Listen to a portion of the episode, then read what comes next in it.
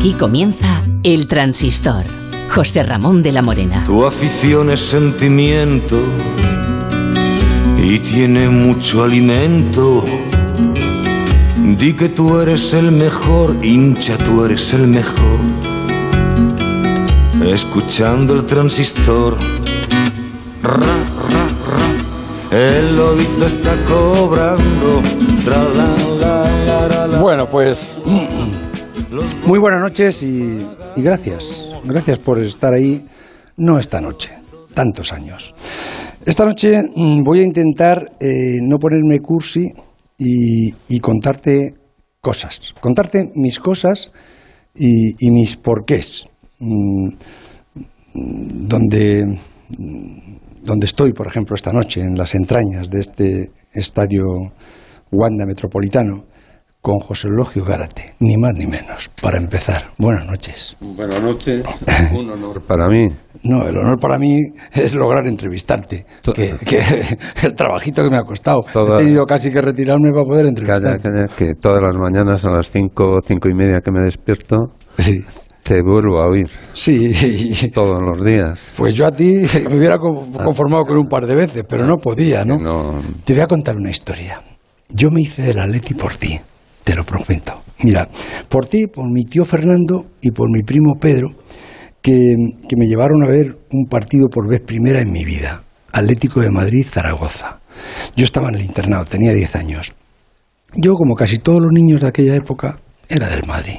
Fíjate tú, mañana estoy viendo el titular. Y, y me llevaron a ver al Atleti. Mi tía Andrea era una especie de mi abuela, ¿sabes? Mi madre había quedado sin madre y, me- y mi, abue- mi tía Andrea era la que hacía de mi abuela. Y mi abuela decía que a José Ramón había que llevarle al fútbol porque el pobrecito estaba como loco por ver un partido de fútbol y había que llevarle. Habían inaugurado el, el- el Calderón, la tribuna aquella lisa, que nunca la acababan, ¿te acuerdas? la- sí, las carrerillas había una y, y nada más. Y nada más. Y tardó aquello cuatro o cinco años. Sí, no más, más, más. O Tardaron, más, tardaron bueno, más, no sí, sí, sé. sí. Tiempo Y yo quería, yo quería conocer a Gárate. Yo quería conocer a Gárate como fuera y al precio que fuera. Y jugasteis un partido contra el Zaragoza y mi tío Fernando dijo, pues va a ser el domingo.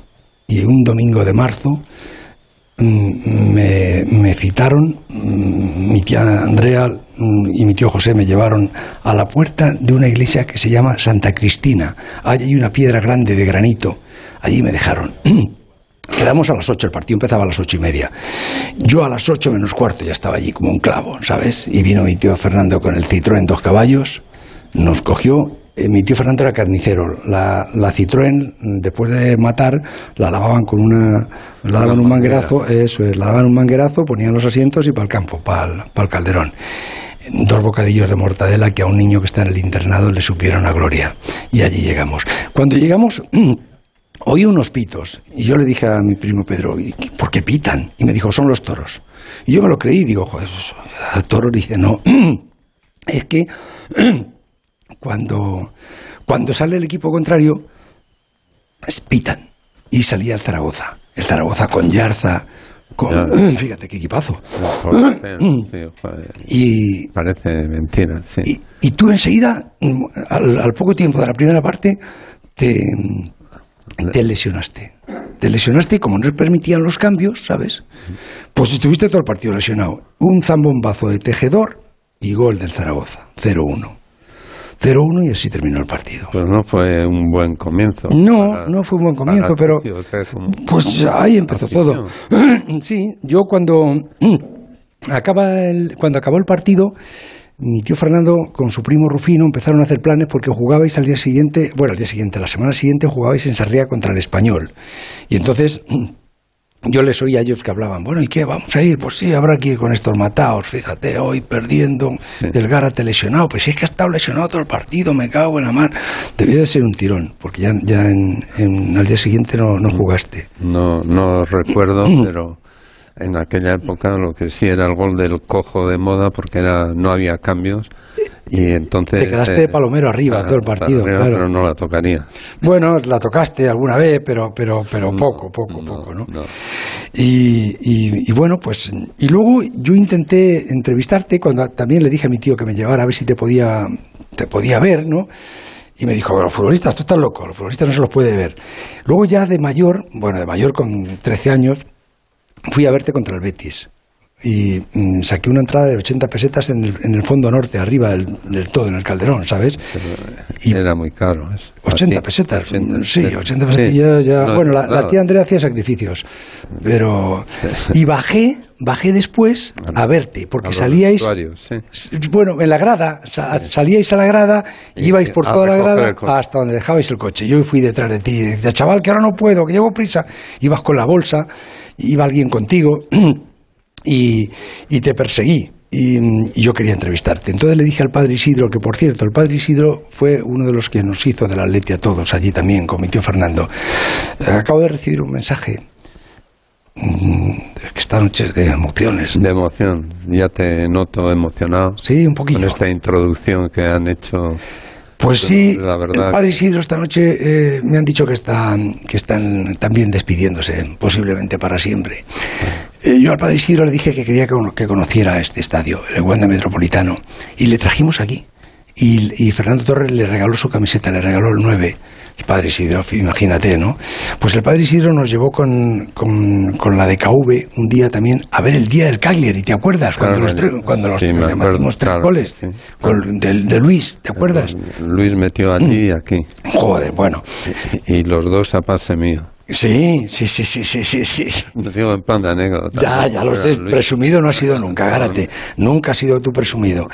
Y, y bueno, pues eh, yo sacó el padre Isidro una revista y, y, me dijo que si quería escribir, digo, una entrevista a Gárate. Pues venga, vamos a pedirla. Lo intentamos. Entonces, un, un chico de clase que se llamaba Julián Sánchez Casas, que hoy es médico de Puente del Arzobispo, dijo, mi primo se llama, mi primo es Benito. Goyo. Goyo, había debutado en la selección. Sí. Yo le había ido a ver, yo le había ido a ver, me, me, llevó el tío José a veros en un partido contra el Madrid en el Bernabéu. Te hizo una entrada. Ay, qué entrada te hizo, te levantó medio metro. Por lo menos. Sí, sí. sí, sí. No, la verdad. Te hizo una entrada. En fin, eso son anécdotas que yo las recuerdo con, con cariño, si se quiere. Incluso los, todos los golpes y trallazos que recibí a lo largo de, de, mi vida futbolística, ¿no? O sea, la verdad es que entonces el marcaje al hombre era... Joder. Pues muy severo, muy duro, y o tocaba el balón o te tocaba a ti. No existían, o sea, no existían las, las, la televisión, que ahora no, todo lo mira y todo. No, no, en aquellos tiempos era totalmente. La televisión llegaba cuando estabas en el hospital, mm. ¿verdad? Pero ya no. no, no, no. La verdad es que creo que entonces era más duro que el juego y el marcaje.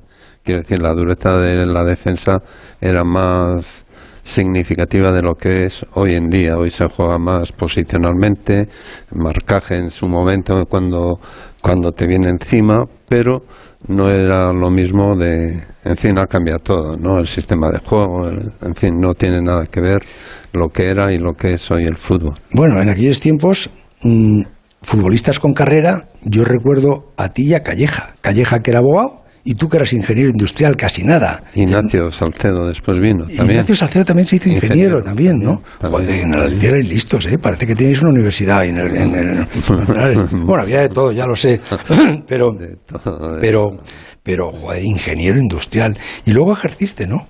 Bueno, ejercí, pero ya yo empecé a, a trabajar con 33, 34 años, ¿no?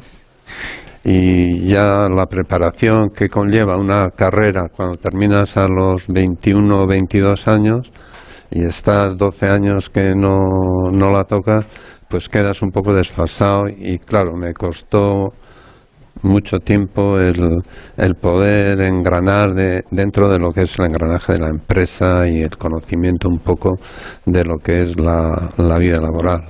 Gárate, ¿y cómo es la vida cuando se apagan los focos?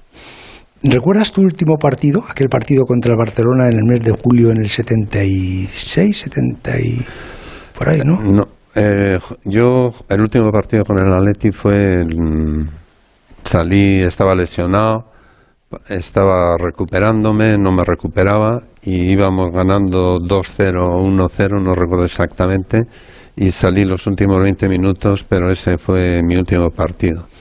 Un domingo, el lunes ya me ingresaron y ya vino todo el periodo que estuve cinco meses hospitalizado, operado y ya cuando salí era en marzo y entré en el hospital en el mes de, a mediados de octubre. Entonces fue muy duro, pero en fin, eh, tenía una carrera, quería trabajar y tuve esa ilusión y esa compensación, diríamos, de, de dejar del trauma que supone el dejar forzadamente pues una profesión. Otra cosa sería que hubiese dejado porque pues porque no quería jugar más o porque el club no quería renovarme, ¿no? Pero yo lo dejé porque por fuerza mayor una lesión que, que fue para siempre. ¿Y cuesta trabajo eh, hacerse, convertirse otra vez en persona normal? Porque antes cuando Gárate salía a la calle, mira dónde está Gárate, aquel es Gárate, este es Gárate, y no sabes cómo, cómo ponerte, cómo colocarte. Pero de repente un día te das cuenta que entras en una cafetería y no te conoce nadie. ni te llaman, ni, te, conocen, ni nada. Pero bueno, yo esa, esa notoriedad y eso no me da vergüenza, es decir, me daba vergüenza. Prefiero pasar como más anónimo, ser una persona normal en el que pues la gente no te reconozca y, y seas bienvenido, bien hallado, ahí donde vayas porque te quieren. Pero nada más. Aquellos remates tuyos de cabeza, ¿eh? Hubo de todos. Algunos sí, otros no. La verdad es que, que yo cuando jugaba en el colegio resulta que era malísimo de cabeza. No me digas. De verdad, de verdad. ¿Cómo, cómo? Eso no lo entiendo yo tampoco. O sea, la verdad, pero salió, empezó. Quizás tú tampoco pensabas que ibas a ser tan bueno con el micrófono. No, sigo estando muy inseguro, no creas. ¿eh?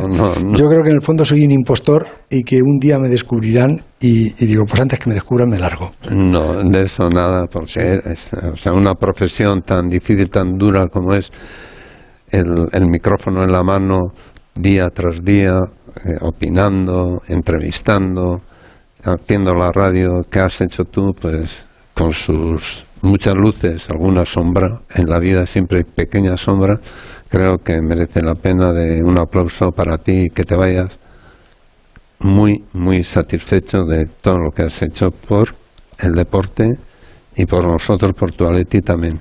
La vida te regala momentos y este es uno de los momentos que me ha regalado la vida. Yo, que tú me digas eso. No me digas. ya te digo yo. Y fíjate, porque es que mm, tú como delantero no celebrabas los goles.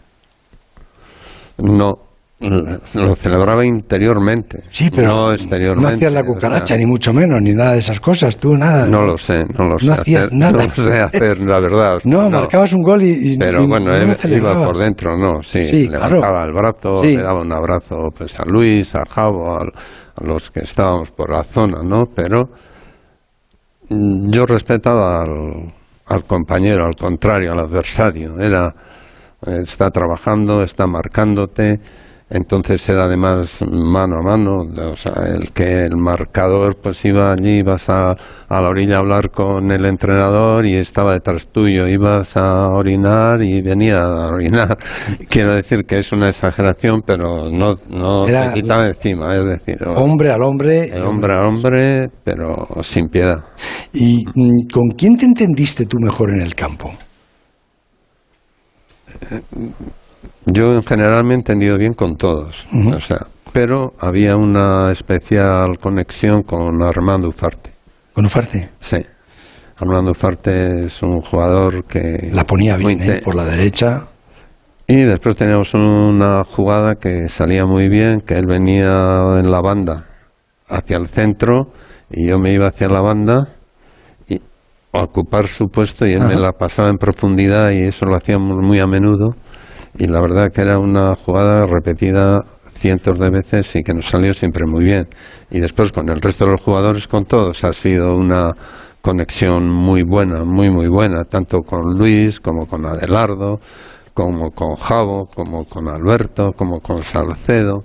Quiero decir que ha sido, en aquel momento con las defensas no había mucha conexión, el delantero bajaba hasta medio campo prácticamente a defender excepcionalmente, quiero decir, en contadas ocasiones. Pero por eso lo que digo es que en el centro del campo y de luego los delanteros, la conexión pues fue siempre buena.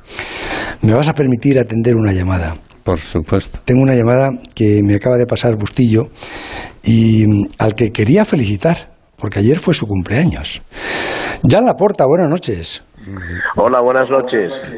¿Qué tal está? Felicidades. Bien, muchas gracias. Estoy con 59 años ya. ¿Usted conoce a Gárate?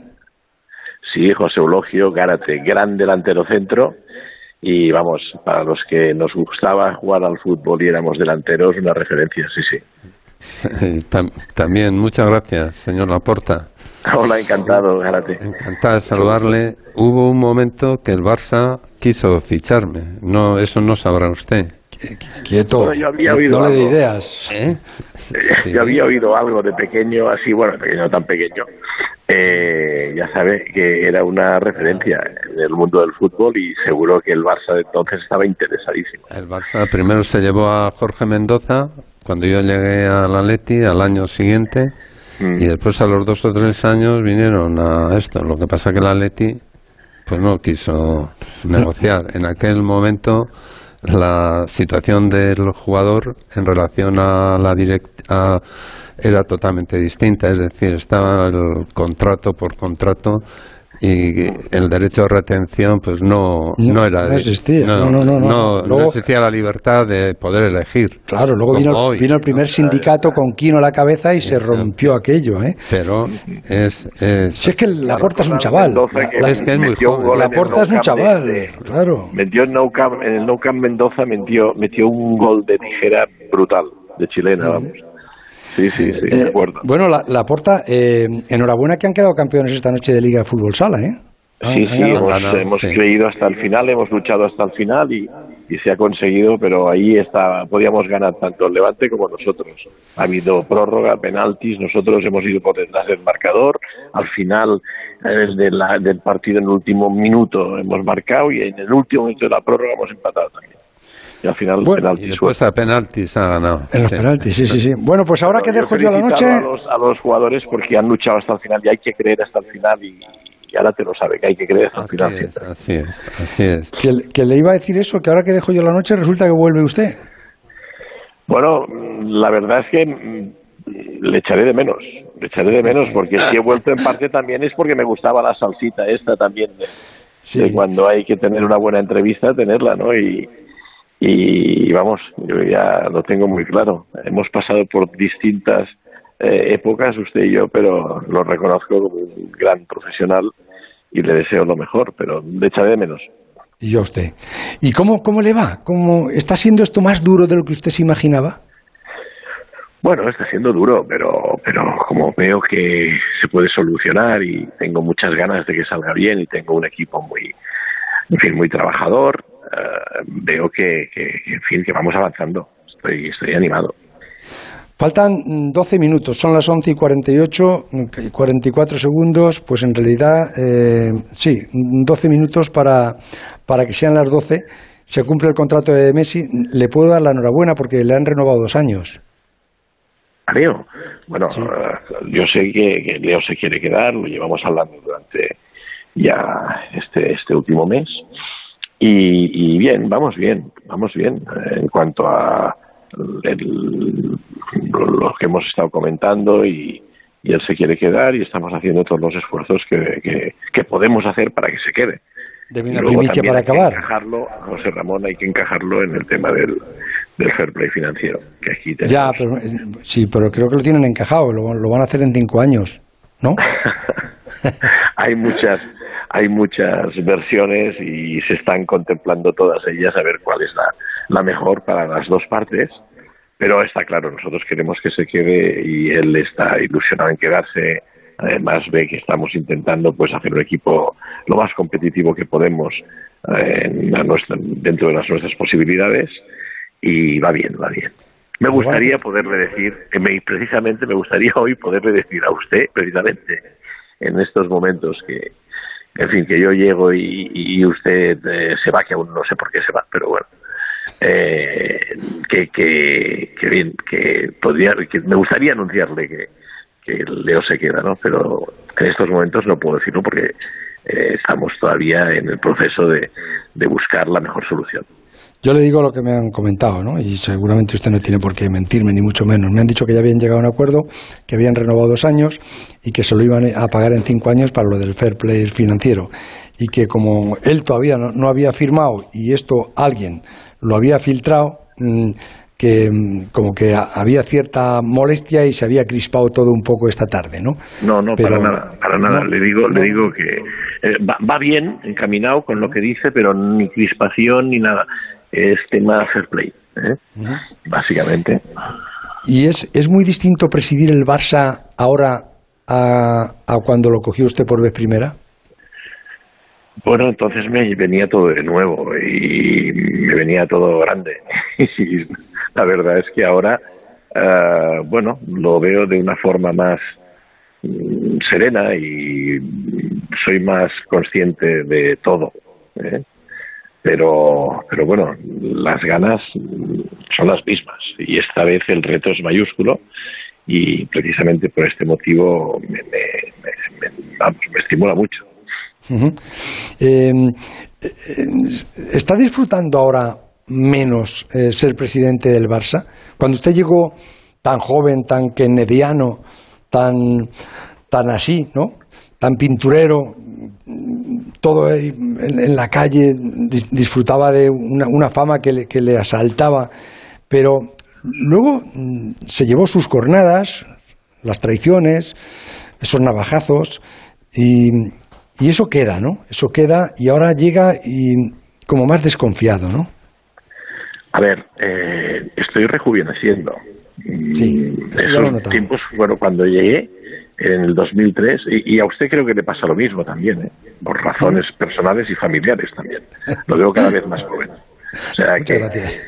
Eh, eh, le digo, llegué y sí que es verdad que a pesar de que todo era nuevo y tal, la acogida fue brutal y, y sí, hicimos una pequeña revolución y, y, salió bastante bien, luego vienen las jornadas, como dice, pero ahora estoy en una fase que eh, estoy como rejuveneciendo y, retomando esos buenos momentos, porque la verdad es que hemos motivado mucho a la gente. Yo lo he visto en el Palau, eh, hemos ido a saludar a los aficionados de la grada y, la gente está muy ilusionada. Eh, aquí el reto es mayúsculo por este motivo, ¿no? Porque tenemos que estar a la altura y se nos va a exigir mucho y eso me gusta, que se nos exija, porque creo que estoy preparado para responder.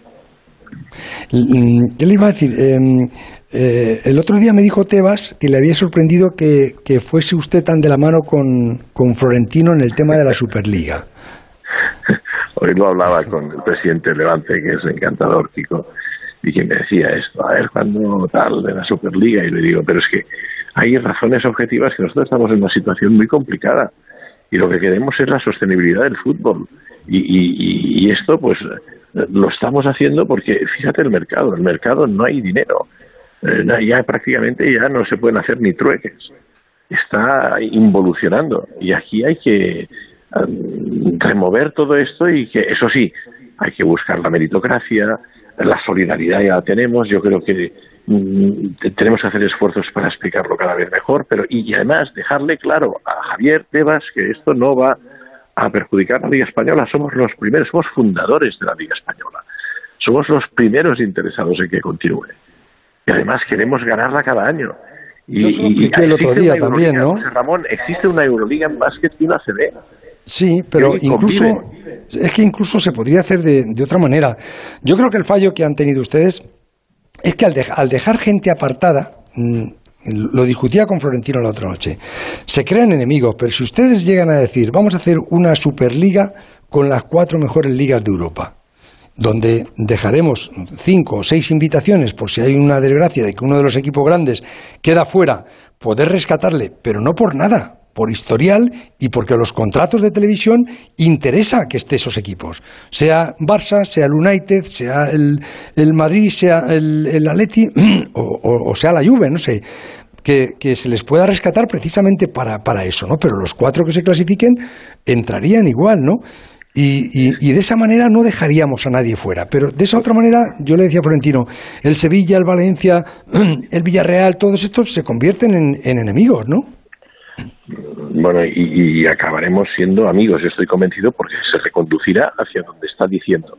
Pero lo que sí que es cierto es que por algo había que empezar. La sustancia, el contenido del tema es, es, es bueno es bueno. Lo que no puede ser es que, haya un, un, organismo que te administre, que cobre 100 y te reparta 60. Y si preguntas algo, te diga, no tengo por qué dar explicaciones porque este torneo es mío. Bueno, pues tú te quedas con ese y yo voy a hacer otro. Estamos ahí, señor de la Morena, estamos ahí. Que, que, eh, esto no puede ser ya, que ni invierten ni arriesgan y encima se permiten faltar al respeto a clubes centenarios que son de los socios y, que yo creo y amenazándoles, amenazándoles con eso, con decir cuando además nos asiste la, la, la legalidad, o sea, no, nos ampara la legalidad. Hay una resolución de un tribunal español que dice a UEFA que, que, se, eh, que evite el interponer cualquier tipo de acción para impedir que un grupo de clubes eh, organice una competición. Hemos mm. puesto esto encima de la mesa para dialogar con ellos. No han querido, la reacción ha sido beligerante. Lo puedo entender, lo puedo entender porque el fútbol es así.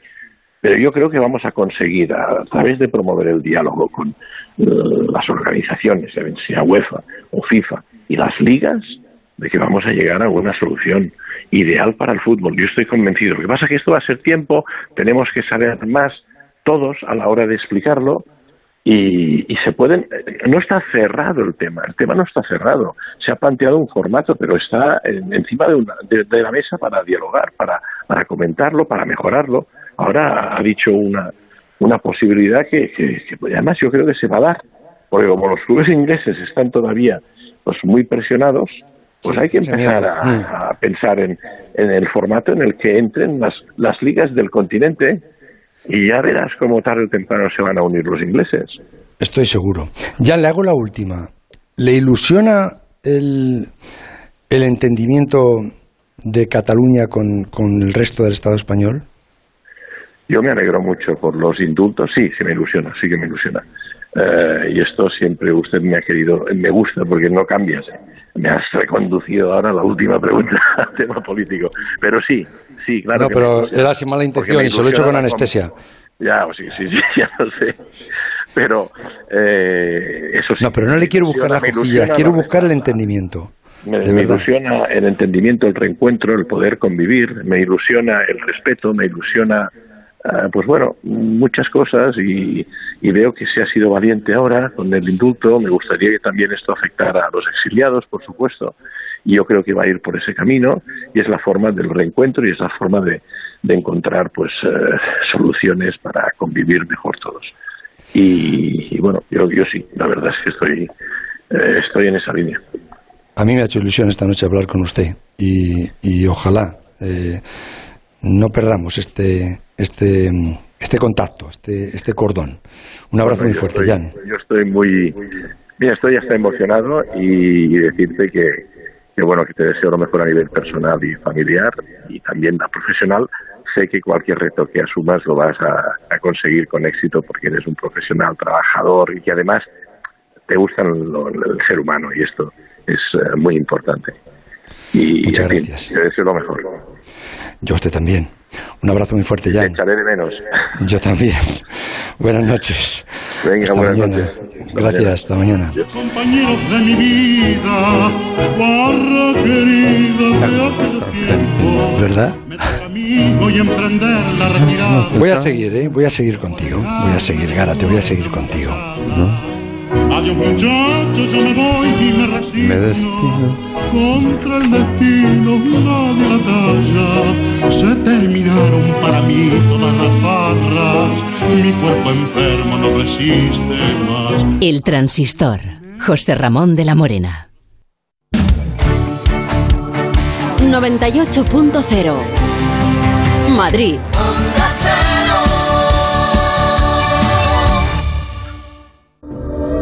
Quiero decirte mi secreto ahora.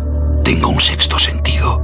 En ocasiones veo ofertas dos por uno. Sí, dos gafas graduadas de marca con antirreflejante por solo 79 euros. Infórmate en soloptical.com. Sol Optical, solo grandes ópticas. El paraíso está muy cerca de ti. En Corona Paradise, una experiencia inmersiva para reconectar con la naturaleza y sentirte dentro de un bosque, el mar o una cascada. Y disfrutar de una corona en una terraza de ensueño. En julio, en el Palacio Santa Bárbara de Madrid. Haz tu reserva en coronaparadise.es. Solo para mayores de 18 años. En ocasiones veo ofertas 2x1. Sí, dos gafas graduadas de marca con antirreflejante por solo 79 euros. Infórmate en soloptical.com. Cuídate y ponte en buenas manos. El programa más saludable de Onda Cero. Para que nos entienda todo el mundo, hay dos endotelios diferentes, porque el endotelio que hay en las arterias, cuando se deteriora, es donde se acumula la arteriosclerosis, provoca embolias y distintos problemas. Hay una cirugía, la cirugía endocrinológica, que es una cirugía que está basada en todos aquellos órganos y aparatos que son capaces de generar hormonas. Está con nosotros una gran especialista, trabaja en Barcelona, es cirujano es una gran especialista en cirugía de tiroides. Conozcamos cuáles son las técnicas quirúrgicas más novedosas en el trasplante de córnea. Prevención de enfermedades, tratamientos, consejos y toda la actualidad relacionada con la salud. En buenas manos, el programa de salud de Onda Cero, con el doctor Bartolomé Beltrán. Te mereces esta radio. Onda Cero, tu radio. El transistor. José Ramón de la Morena. Servidor de, Dios y de usted, que decíamos en la escuela, ¿te acuerdas? Bueno, algo, algo sí, ya soy mayor y de verdad que eh, las cosas se van pasando. El mejor deportista de la historia que ha conocido Gárate, ¿quién cree que ha sido? ¿Español? Sí. Mm, yo creo que Rafa Nadal es un candidato muy serio a ser el número uno de todos los tiempos. Sus deseos son órdenes. Rafa Nadal, buenas noches. Hola, buenas noches, ¿qué tal? Bien. Eh, así que eh, vienes de mar adentro. Sí, la verdad que he estado unos días eh, por ahí. que el, es, es em, te iba a decir, mm, ¿te relaja el mar? Pues al final lo que lo que me da el mar pues es normalmente eh, tranquilidad, eh, desconexión y también pues eh, pasar yo creo que un tiempo de calidad también con las personas que, que, quiero, ¿no? Que al final en el día a día pues es normalmente difícil tener ese, ese tiempo extra para poder disfrutarlo. Es lo que estaba hablando con Gárate, mm, porque tú a Gárate no le viste jugar, evidentemente, pero Gárate era el 9 de la selección española un futbolista que en aquella época era ingeniero industrial y a los niños de entonces nos llamaba muchísimo la atención, porque un futbolista ingeniero y encima el 9 de la selección, no te puedes imaginar. Te voy a presentar a Garate, Rafa. Eh, mm, Rafa, sí. sí. Rafa, buenas noches. Buenas noches, ¿qué tal? Soy José Luis Gárate, bien, bien. Claro, yo soy un abuelete, ya tengo casi 77 años pero es un honor y una satisfacción el poder hablar contigo y felicitarte por todo lo que haces, por todos los españoles y por ti mismo, por supuesto. Eres un campeón. Bueno, muchísimas gracias. Un placer hablar con hablar contigo y, nada, yo no he tenido la suerte de, de, de verte jugar, pero bueno, eh, un placer poder compartir este, este día especial contigo también. No te preocupes por nada de eso. ¿eh? no valía tanto ni el 5% de lo que vales tú. O sea que... aquí todos, todos, valemos lo que, Era lo que valemos. te digo, te digo de verdad, así que nada. Era, era muy bueno. Pero estaba hablando con él, yo le decía que, que cómo se pasa mm, de la popularidad a, a, ciudadano normal, ¿no? De, cuando Gárate salía a la calle pues, mm, hombre, no es como Rafa Nadal, pero en Madrid todo el mundo, mira dónde va Gárate, ese es Gárate, aquel es Gárate, pase usted por aquí, señor Gárate. ¿Cómo se.? Mm, es, un agobio, ¿no? Y, ahora cuando tú decías, me he ido al mar con mis amigos, con mi mujer, y he unos días, he preguntado a Rafita Plaza por ti, digo, ¿qué tal está, qué tal está tu tocayo? Y dice, pues jodido, porque lo de, lo de Roland Garros nos ha dejado jodidos. ¿Cómo lo llevas?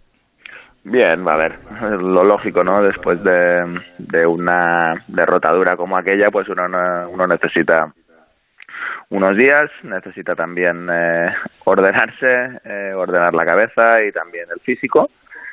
Y, y, bueno, al final, como, como, como todo en, en esta vida, ¿no? Eh, cuando uno tiene ilusiones, cuando uno ha trabajado fuerte para, para intentar conseguir unos objetivos y al final pues eh, no se consiguen, pues uno tiene que, que reponerse, tiene que tomarse su, su tiempo y, volver a, intentarlo, ¿no? Y esto es lo que yo estoy haciendo. Eh, he estado descansando unas, unas semanas, eh, intentando pues eh, recuperar el cuerpo y también de alguna manera pues la, la, la cabeza y creo que es lo que he hecho, ¿no? Y, bueno, me siento preparado ya para volver a, a entrenar y esto es lo que, lo que he empezado a hacer.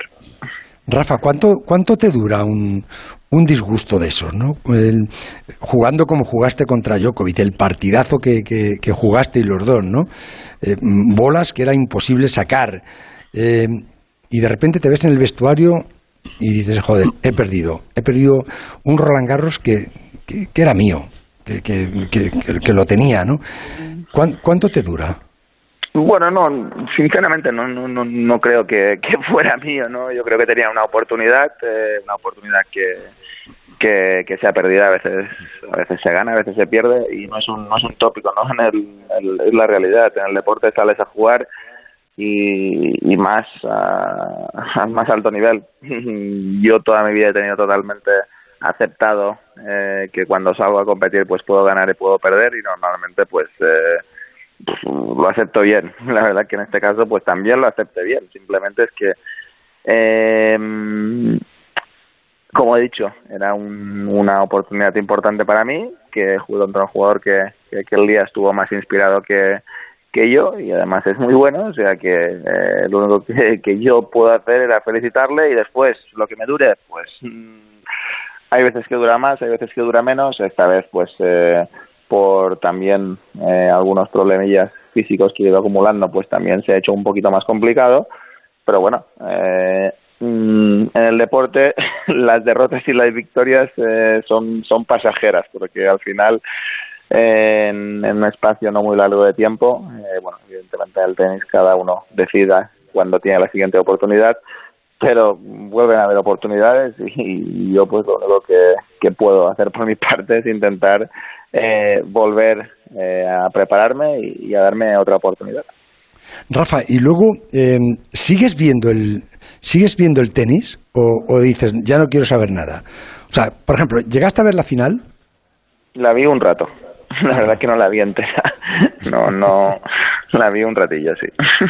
Pero por, por, ¿Por qué? Porque es como cuando coges un cólico de aceitunas que no quieres volver a probarlas. Durante un tiempo no quiero probar ni una puñeta de aceituna. ¿O, o, o por qué? Mm, bueno, yo sinceramente la vi porque estaba eh, estaba con mi familia, que mi familia sí que sí que, la quería, sí que la quería ver. Yo si fuera pues si hubiera estado solo pues no no la hubiera visto, siendo totalmente sincero. Y pues ¿por qué? Pues porque al final eh, es muy es muy corto el, espacio de tiempo, ¿no? Dos días antes estabas allí y, y en aquel momento pues sabes que se está jugando un partido eh, que tú eh, querías estar allí y lo que lo que quieres de alguna manera es un poquito pues eh, desconectar y estar haciendo otras cosas no y, eso es lo que aquel día no conseguí pero pero sin, sin ningún tipo de, de problema vi, vi un ratillo de la final es verdad que no la vi entera pero bueno disfruté también de, de un muy buen partido de tenis como fue la, la final ¿Y el partido de la selección contra Croacia lo viste? Pues sí, sí, sí, que los, sí, sí, he visto todos, sí. ¿Pegaste muchos brincos?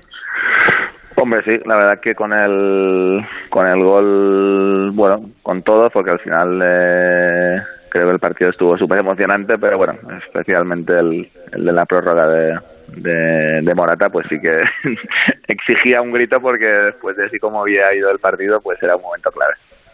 ¿Eso lo viste en el barco? Sí, sí, sí. Y mm, he leído que, que, que han, el, el, barco tuyo lo han nombrado en una revista eh, americana especializada como el mejor, como el mejor del mundo. Hombre, no, no será para tanto, pero... pero La verdad que no, está lejos de ello. Sí, sí, sí, Pero, pero supongo que una, una vez que lo, que, que lo lees y, y, veo que has venido, que has venido relajado, ¿eh? eh eh, eh, ves el barco y dices, joder, es, es de esas cosas que sudas, que te pegas palizones, que te joden las rodillas, el cuerpo, y, y lo ves y dices, me lo merezco. ¿No?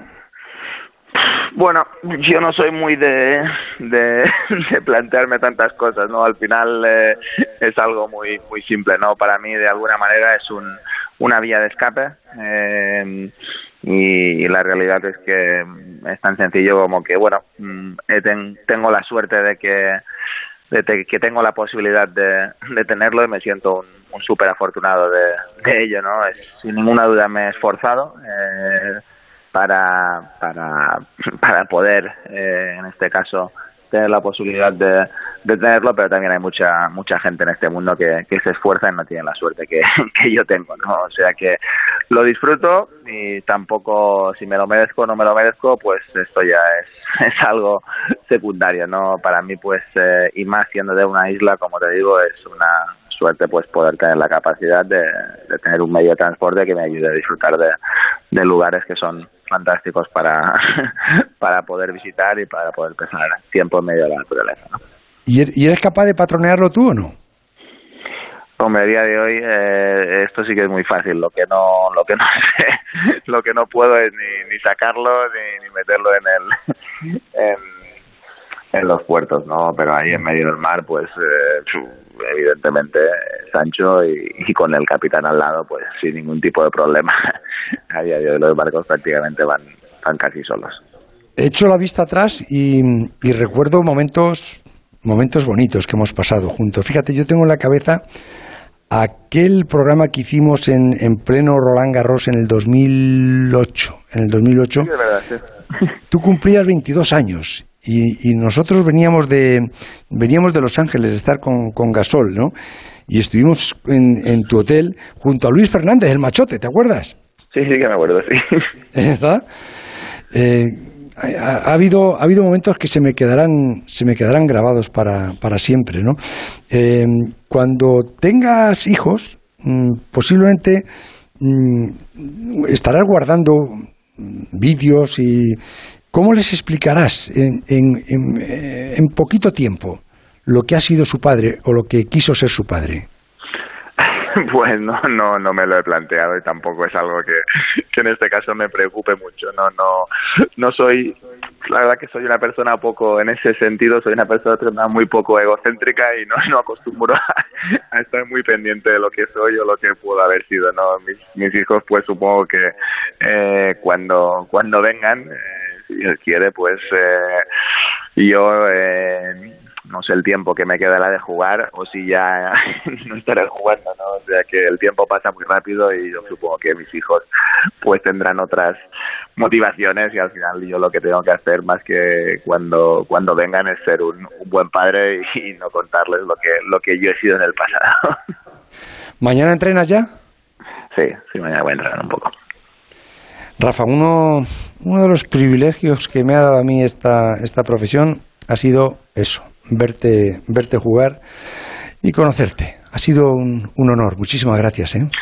Muchas gracias, José Ramón. Y lo mismo digo, un placer haber podido compartir contigo eh, momentos importantes y gracias por hacer eh, y contar todas las cosas que el deporte nos ha traído, que casi siempre han sido han sido buenas eh, en este país y yo creo que sin personas como tú, pues nosotros no seríamos lo mismo. O sea que muchas gracias. Buenas noches, muchas gracias. Hasta mañana. Gracias, Ramón. Hasta mañana. Qué buen tío, ¿verdad? Muy majo, ¿eh? muy majo y tiene una cabeza increíble, ¿no? El, en, la, en, los partidos, que decir, la capacidad de concentración que tiene es extraordinaria. ¿Sabes lo que me apetece ahora, Gárate? Pues me gustaría salir contigo por ese túnel hasta el césped. Eso debe ser la leche, ¿verdad? Ya me gustaría a mí estar a, hace 50 años y, Y poder salir contigo esta vez, Joder, problema. ¿eh? Sería la leche. Es más emocionante salir por la tarde cuando pega el sol y, está- y ese salud distinta o por la noche cuando son los focos. Bueno, en aquellos tiempos prácticamente había un partido con focos, el de las 8 Champions, de la sí, tarde, Champions también por la noche, pero digo en la liga. Y bueno, en esos momentos tú no valoras el si Mm. es de noche, de día. A mí me gustaba jugar con luz artificial por la ¿Verdad? noche. Yo prefería jugar a las 8 de la tarde que a las 4 de la tarde. Pues vamos a salir ahora, que están los, los Ah, las los ocho, ¿eh? focos, sí, es que son las 12 y 15, pero están los focos del Estadio Daos. Vale.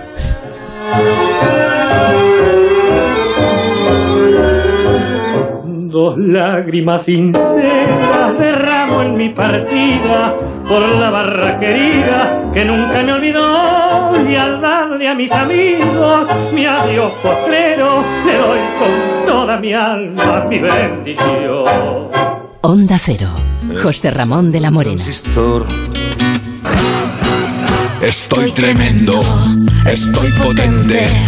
Soy un póster, un cañón, la Venus del bañador, una esfinge, un rey de Francia. Con el extra de verano y la tableta de un romano. Ya está a la venta el extra de verano de la 11, el subidón del verano. Un gran premio de 15 millones de euros. Y no viene solo, además hay 10 premios de un millón. Extra de verano de la 11. Juega responsablemente y solo si eres mayor de edad. Este anuncio dura 25 segundos. En la mitad de tiempo voy a contarte que ahora puedes llevarte un Volkswagen por la mitad de la cuota hasta el 2022 con MyRenting. Y ahora tienes la otra mitad del tiempo para imaginarte todo lo que puedes hacer este verano con tu Volkswagen nuevo y la otra mitad de la cuota. ¿Ya lo has pensado? Consulta condiciones en Volkswagen.es. Volkswagen.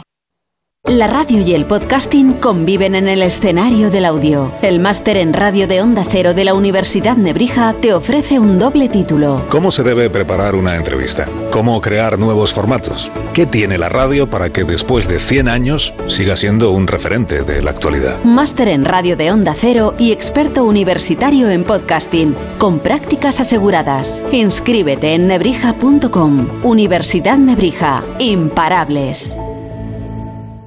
Si tienes dolores de cabeza, te cuesta enfocar de cerca, necesitas extender los brazos para no ver borroso y aún no ves claro lo de usar gafas progresivas, igual es porque no las llevas puestas. Dos gafas progresivas Mo con las que verás de lujo a cualquier distancia por solo 229 euros. Solo en multiópticas. El transistor. José Ramón de la Morena. El Wanda Metropolitano está impresionante, con este silencio, ¿verdad, Garate? Este silencio que impresiona. Impresiona y mucho. Desde luego no tiene nada que ver esto con un día de partido, pero no ahora durante la pandemia, sino un partido de verdad con el estadio lleno, que es una maravilla salir aquí al campo y escuchar, como escuchamos, por ejemplo, en la inauguración del estadio, pues aquello era algo increíble, te hacía daño en los oídos. Llegar a la portería cuando tú salías, calentar al portero. ¿Solías calentar tú a Rodri, a Medina Beitia o a San Román? Bueno, echábamos algunos tiritos desde el área, tal, pero bueno, fundamentalmente entonces el calentamiento se hacía en el vestuario. Es decir, cuando salíamos al campo ya era con el árbitro y había un minuto o dos para, para, para calentar otro poquito, pero eh, 20 minutos antes estamos, era en el vestuario donde hacíamos el calentamiento verdaderamente.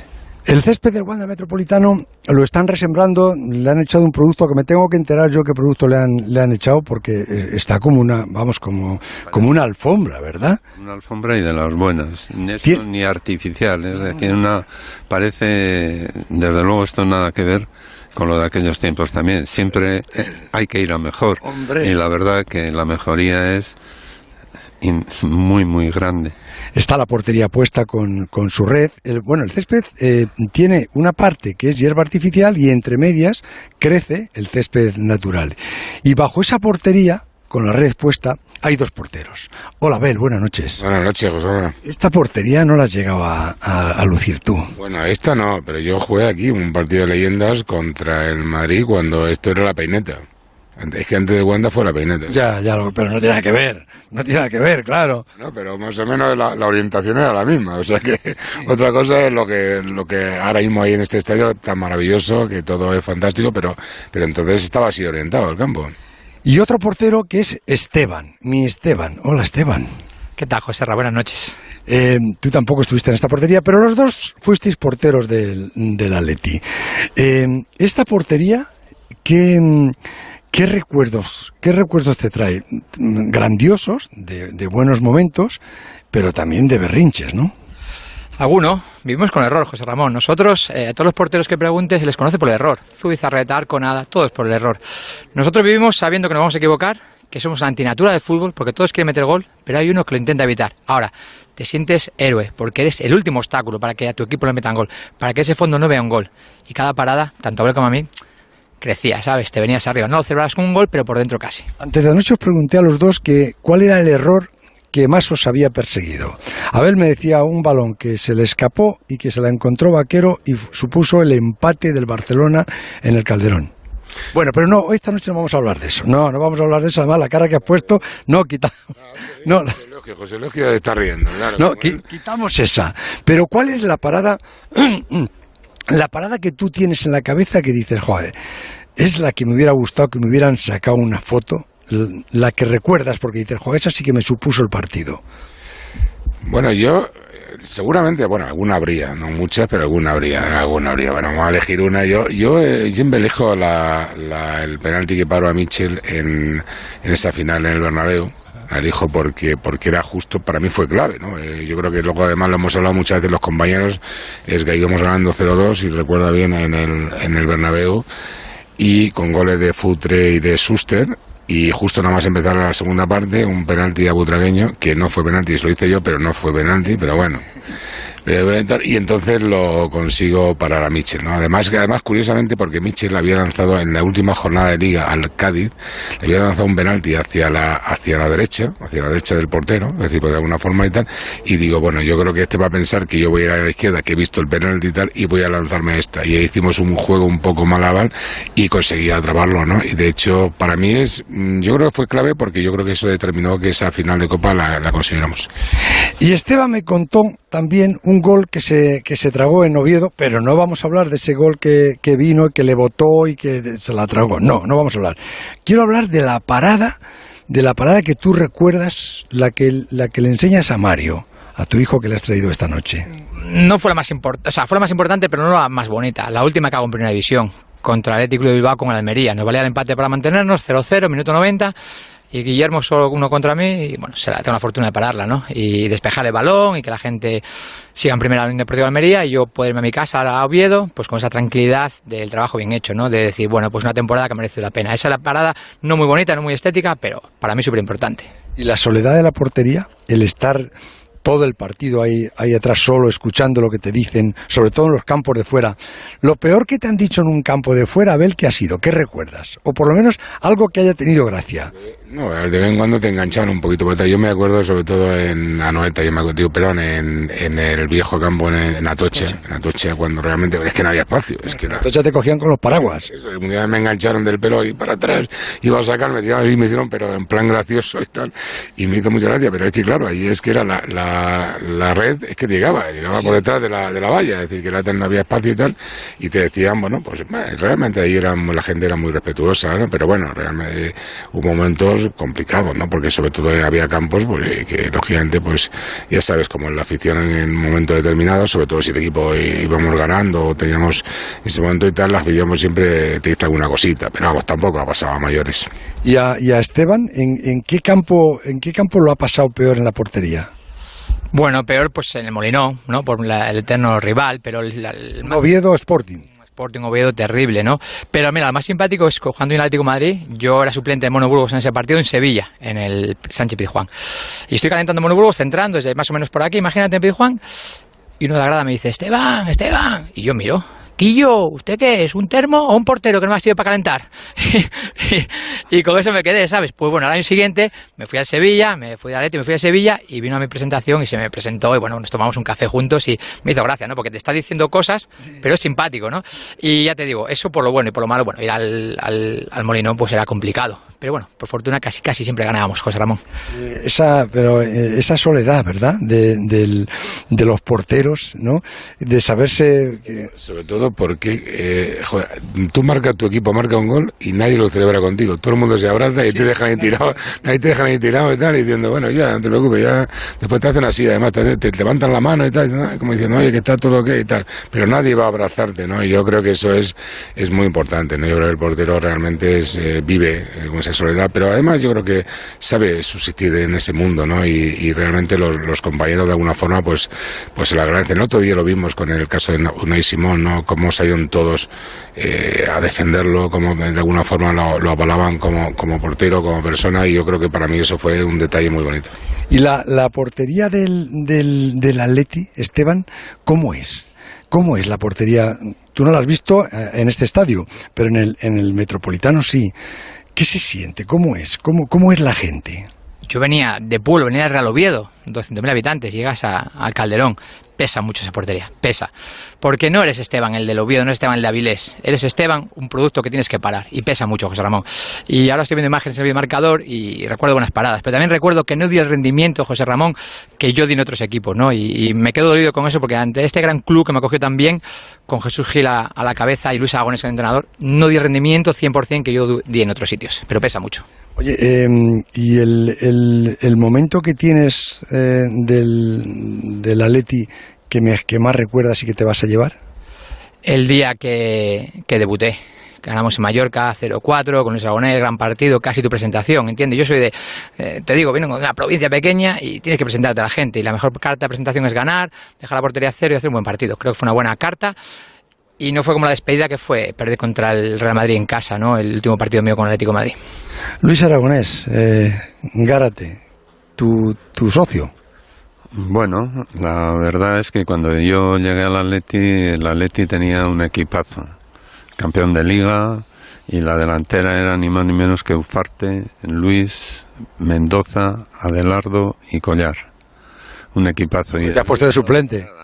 No. Yo, yo, me acuerdo de Ufarte, Luis, Gárate, Alberto y Collar. Si te juegan cinco delanteros, ¿qué se va a poner de suplente? no, no, no, la verdad, o sea que un equipo campeón y Luis, pues Luis tenía una gran personalidad, tenía, lo demostraba en el campo, mandaba mucho. Dice que perdisteis la final de, con el Bayern de Múnich por su culpa. Entonces yo me quedé así un poco así. Digo, me lo dijo en, en la Eurocopa de, de Italia, en, en, el Mundial de Italia, en el Mundial de Italia 90, dando un paseo de, de estas veces que se ponía a contarte cosas cuando estaba Parlanchín y me dijo, esa, esa final la perdimos. La perdimos, pero por mi culpa. Porque yo, cuando estábamos casi ya en el descuento, antes que metiera el del nombre raro ese el gol, dice, tenía Beckenbauer al lado. Dice, tenía Beckenbauer al lado y me estaba mirando. Si yo le doy un beso en la boca como estaba pensando, dice, le doy un beso en la boca y me expulsan. Y se arma tal lío que ya no se juega más. ¿Te lo contado a ti eso, no? Sí, sí, yo eso lo he escuchado también decir, ¿no? Ya, sobre todo cuando estaba en esos momentos tan inspirados que él tenía, ¿no? Cuando él, tú sabes muy bien que cuando él estaba a gusto, cuando se encontraba a gusto con la gente que, que le apreciaba, eh, se soltaba y te contaba estos chascarrillos que eran, eran súper graciosos. Cuéntale, Agárate, la vuestra en el, en el, en el Bernabéu cuando vino con ellos entrenando al Oviedo. Bueno, jugamos contra el Real Madrid, nosotros el Real Oviedo y el Bernabéu lo normal es que perdiésemos, ¿no? Pero en la charla previa al partido dijo, Esteban, eres el mejor portero de España, Boris es el gran central, todo fenómenos, ¿no? Salimos a calentar, eufóricos, con el pecho hinchado, y yo me quedé a orinar en el vestuario, en, en el baño, y me veo a Aragonés dando cabezazos contra la pared diciendo, somos una banda, no van a meter cinco, somos una banda. Pero al final empatamos 2-2, es decir, le creíamos, le creíamos, ¿no? Como otra vez que él me dijo, tírate cuatro veces. Me tiré cuatro veces y me dijo, la primera que te tiras y que paras es para Hacienda, la segunda es para tu mujer, la tercera para tus hijos la cuarta para ti. ¿Cuánto te tienes que tirar y parar para ganar dinero en el fútbol? Pues así es, es verdad que te das cuenta que tienes que hacer mucho, mucho para ganar dinero en el fútbol. Joder, un filósofo. Era un sabio, era un sabio, el sabio de Hortaleza, era el, el, esto, era, la verdad es lo que acabas de decir tú, Esteban. Era amigo de sus amigos, tenía momentos muy buenos y malos como todos los tenemos, pero especialmente en sus momentos brillantes era un fenómeno y un buen amigo. Bueno, pues son las 12 y casi 30 minutos de la noche y en las playas de, de Ibiza pasa unos días con su familia el Cholo Simeone. ¿Le tienes bustillo? Pues vamos con él. Compañeros de mi vida, barra querida de aquellos tiempos. Me toca a mí hoy emprender la retirada. Debo alejarme de mi buena muchachada. El transistor. José Ramón de la Morena. Te vamos a dar los dos mejores consejos para estar siempre en forma. Uno y dos, uno y dos, uno y dos. Apúntate al mejor gimnasio del mundo. Caminar por tu ciudad con Callahan Adaptation. El primer zapato que se adapta al pie y a tu forma de caminar. Fabricados en España por expertos artesanos y a la venta en las mejores zapaterías y en callahan.es. Callahan Adaptation. Se adapta al pie. Se adapta a ti. ¡Vigor, gor, gor, gor! Toma Energisil Vigor. Energisil con maca contribuye a estimular el deseo sexual. Recuerda, energía masculina, Energisil Vigor. Estamos en esta situación porque yo cometí un crimen. La mayor superproducción de la última década. Si estamos juntos, lo superaremos todo. Por fin llega Tierra Amarga, la serie que arrasa en más de 30 países. A partir del lunes, todas las tardes de lunes a viernes a las 5 y media, en Antena 3. ¡Qué manera de aguantar! ¡Qué manera de crecer! ¡Qué manera de sentir! ¡Qué manera de soñar! ¡Qué manera de aprender! ¡Qué manera de sufrir! ¡Qué manera de palmar! ¡Qué manera de vencer! ¡Qué manera de vivir! ¡Qué manera de subir y bajar de las nubes! ¡Que viva mi Atleti Madrid! Hola, entrenador, buenas noches. Hola, buenas noches, ¿qué tal? Bien, no, no echarás de menos este, este banquillo en el, en el que estoy yo ahora, ¿verdad? Bueno, siempre se tiene nostalgia de un lindo lugar, ¿no? Por más que sepamos de que dentro de poco vamos a estar nuevamente ahí, así que cuídalo bien y que es un lugar muy bonito. Pero es una especie de silla eléctrica también, ¿no? A veces. Eh, yo creo que cada uno en, en su trabajo siempre tiene presiones, exigencias y, y bueno, la nuestra es, es una más, ¿no? Donde tenemos la responsabilidad, sobre todo que siempre digo yo, que es la que te genera vivir eh, con tensión por las necesidades que, que este juego exige, que, que pide ganar para poder, evidentemente, siempre poder evolucionar como club, ante todo. Ha sido un año apasionante, ¿verdad? La verdad que maravilloso, eh, más allá de todas las dificultades que hemos tenido en, en- el mundo y en, la sociedad y todo lo que se ha su- sufrido y toda la gente que se nos ha ido, familiares, amigos, gente cercana con este con esta pandemia que nos, que nos azotó de una manera muy muy dura. En, en el fútbol la verdad que pudimos eh, revelarnos pudimos eh, competir bien pudimos buscar las mejores maneras para, para sobrevivir en algunos momentos hablando desde lo futbolístico a todos los azotes que nos daba el coronavirus allá por enero febrero cuando se nos caían algunos jugadores porque obviamente mm, esta, esta, esta enfermedad ha crecido y la hemos tenido en todos los equipos y todos nos tuvimos que eh, pre- preparar para convivir con, con esto. La verdad que logramos hacer un buen trabajo en equipo y eso generó, después de una primera vuelta eh, enorme, eh, sufrir, como es normal, en una liga donde siempre estará el Real Madrid y Barcelona, eh, sabiendo que, que iba a ser difícil hasta el final, claro. Eh, entrenador, ¿se disfrutan más las vacaciones cuando se viene de ser campeón de liga? ¿Te, te han dado algún aplauso por la playa? a mí me da vergüenza, pero pero bueno, sí, la verdad que siempre el, el ganar es, es bonito para todos, pero bueno, la verdad que esta- este año nos ha tocado esta, esta situación, sabiendo también que el ganar también exige eh, siempre más y evidentemente preparando ya eh, la cabeza para, para volver a competir, claro. ¿Y desconectas al, al 100% ahí en, en la playa o sigues pendiente del móvil y de la configuración de la plantilla y de las Bueno, consultas? La verdad que eh, este año nos ha permitido que, la verdad, por todo lo que hemos hablado con el club y lo que venimos gestionando y decidiendo para lo que viene, que iba a haber pocos movimientos dentro del equipo y eso quieras o no te genera mm, una tranquilidad en consecuencia de, que esto suceda porque sabemos que el fútbol es muy cambiante. Pero sí este año este año he logrado he logrado dejar el teléfono al menos por tres cuatro días pero pero está claro que después ya cuando empiezan a pasar eh, las semanas la inquietud la necesidad de, de estar cerca de Andrea de Miguel de, algún futbolista que ha tenido alguna lesión, como nos ha pasado ahora en la Copa América y, en la Eurocopa.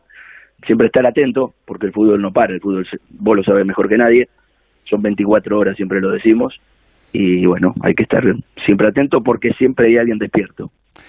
¿Está siguiendo la Eurocopa y la Copa América o, los resultados? Más que nada los resultados, he visto los últimos dos partidos de España, y bueno, la verdad que el, el rasgo del partido de España genera entusiasmo, ¿no? Porque haber salido de, del gol, del primer gol que siempre eh, puede suceder porque fútbol y es un juego y, está dentro de las posibilidades que la pelota pique mal o que pase lo que lo que pasó, el equipo reaccionó muy bien, sufrió el 3 a 3 sobre el final, vas al, al tiempo suplementario con esa incertidumbre y el equipo siguió reaccionando, apareció el gol de Morata que él lo necesitaba y el equipo muchísimo más.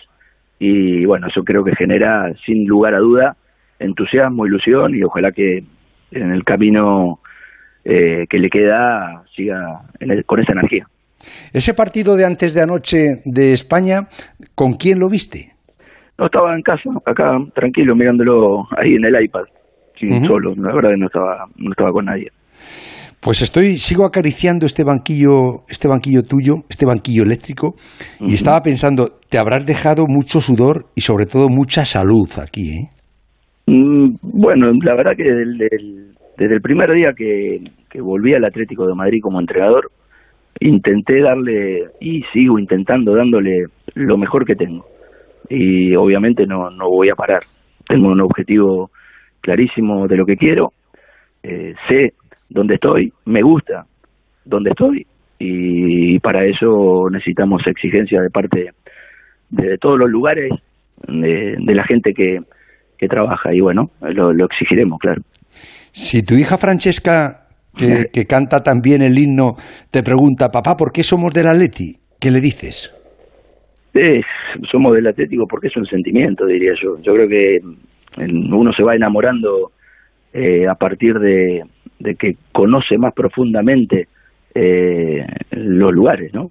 Y, creo que el Atlético cuando uno llega siempre tiene el que lo que le cuentan, pero nunca se da, nunca eh, siempre, perdón, siempre termina en la cantidad de años viviéndolo, sorprendiendo, sorprendiéndolo todo lo que hay, más allá de lo que le cuentan.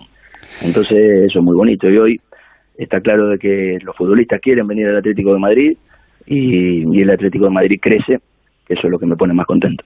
Cierras los ojos y en ese álbum de fotos que, te aparece en la mente, ¿cuál es la imagen que siempre recuerdas del Atleti, del Calderón, de este Wanda impresionante? Bueno, son, no, es una imagen, son muchas. Muchas. Eh, son muchas imágenes, ¿no? Desde el, día que, que, llegué al club, donde había dificultades, como siempre nos pasa a los entrenadores, cuando llegamos a, un club, pero también me encontré, tuve suerte, yo digo que yo tuve mucha suerte. Eh, la suerte es encontrar siempre gente que quería seguirnos, que, se enganchó enseguida con, la idea de nuestro cuerpo técnico allá por los primeros meses, con un equipo plagado de muy buenos futbolistas que hasta ese momento no lo habían podido demostrar, pero después explotaron y enseguida tuvimos la suerte de, de ganar la Copa, la Copa UEFA y, consecuentemente después la Supercopa Española y eso nos hizo ir creciendo y las imágenes obviamente van van año tras año apareciendo nuevas y la verdad que volver a repetir el campeonato con dos futbolistas solos, ¿no? Con Coque y con José, que eran los que Coque sobre todo el que más ha, ha jugado en el campeonato es muy bonito para para todos, ¿no? Porque el club crece, el club se renueva, el club eh, se maneja bien en, cada despedida de los futbolistas importantes que, que conviven en nuestro club y eso es crecimiento. Eso antes pasaba menos y hoy creo que cada día lo manejamos todos mucho mejor. ¿Has podido hablar con, con Joe Félix después de esa lesión del tobillo? No, me mensajé con él, obviamente sin querer interrumpir ni, ni, molestar en un momento de tanta atención sobre, sobre la Eurocopa, pero sí preguntarle cómo estaba, claro está, y obviamente el paso que va a ser es importante para, para todos, sobre todo primero para él, porque primero para, para poder competir bien, exigirle y, y, que él pueda mostrar todo su talento y su juego, un futbolista necesita estar bien. Y él hace varios meses que viene arrastrando una lesión, que obviamente no lo deja ser el mismo.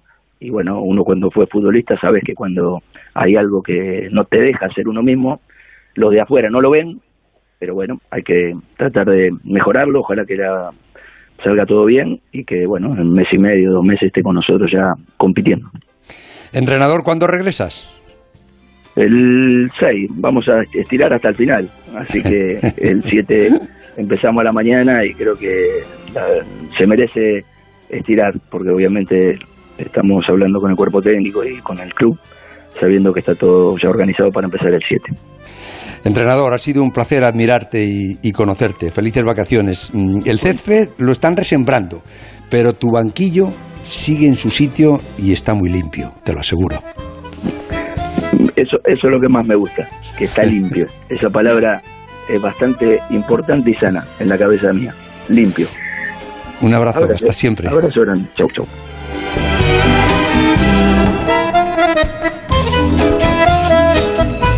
El transistor. José Ramón de la Morena. Que sí, que ya vendrán otros con las rebajas, cuentos y descuentos, pero ¿cuándo te han dado la mitad por la cara? Por tu cara bonita. En Vision Lab, todo a la mitad de precio. Gafas graduadas de sol y progresivas. Porque en Vision Lab hacemos gafas. Y sí, lo hacemos bien. Consulta condiciones. Mañana, en Al Rojo Vivo, el presidente del gobierno, Pedro Sánchez. Al Rojo Vivo, con Antonio García Ferreras. A las 11 de la mañana, en La Sexta. Este anuncio dura 25 segundos. En la mitad de tiempo voy a contarte que ahora puedes llevarte un Volkswagen por la mitad de la cuota hasta el 2022 con MyRenting. Y ahora tienes la otra mitad del tiempo para imaginarte todo lo que puedes hacer este verano con tu Volkswagen nuevo y la otra mitad de la cuota. ¿Ya lo has pensado? Consulta condiciones en Volkswagen.es. Volkswagen. Mañana es el día de pasapalabra. No te pierdas a las 8 y a las 10 menos cuarto de la noche, especial pasapalabra. ¡Madre mía! Y después, Pablo Díaz en el hormiguero, en Antena 3, la tele abierta. Si tienes dolores de cabeza, te cuesta enfocarte cerca, necesitas extender los brazos para no ver borroso y aún no ves claro lo de usar gafas progresivas, igual es porque no las llevas puestas. Dos gafas progresivas Mo con las que verás de lujo a cualquier distancia por solo 229 euros. Solo en multiópticas. ¡Vigor, gor, gor, gor, gor, gor, gor, gor! Toma Energisil Vigor. Energisil con maca contribuye a estimular el deseo sexual. Recuerda, energía masculina, Energisil Vigor. ¡Qué manera de aguantar! ¡Qué manera de crecer! ¡Qué manera de sentir! ¡Qué manera de soñar! ¡Qué manera de aprender! ¡Qué manera de sufrir! ¡Qué manera de palmar! ¡Qué manera de vencer! ¡Qué manera de vivir! Las 12 y 43 minutos de la noche, la selección española de fútbol en San Petersburgo, donde juega el viernes a las 6 de la tarde en Suiza. Hola Coque, buenas noches. Hola, buenas noches, ¿cómo estamos? Desde tus terrenos en el Wanda Metropolitano. Me he venido a la banda porque le están poniendo crecepelo, ¿sabes? Le están dejando guapísimo. Claro que sí, ahora cuando, para cuando volvamos ahí a jugar otra vez. Sí. qué bueno, qué bueno. Oye, ¿tú qué tal ahí en, en San Petersburgo? ¿Mejor pensar en Suiza que en Francia? Eh, bueno, la verdad que estamos aquí bien, estamos tranquilos y, y bueno, eh, eh, la verdad con ilusión, ¿no? De, de afrontar unos, unos cuartos de final de, de la Eurocopa.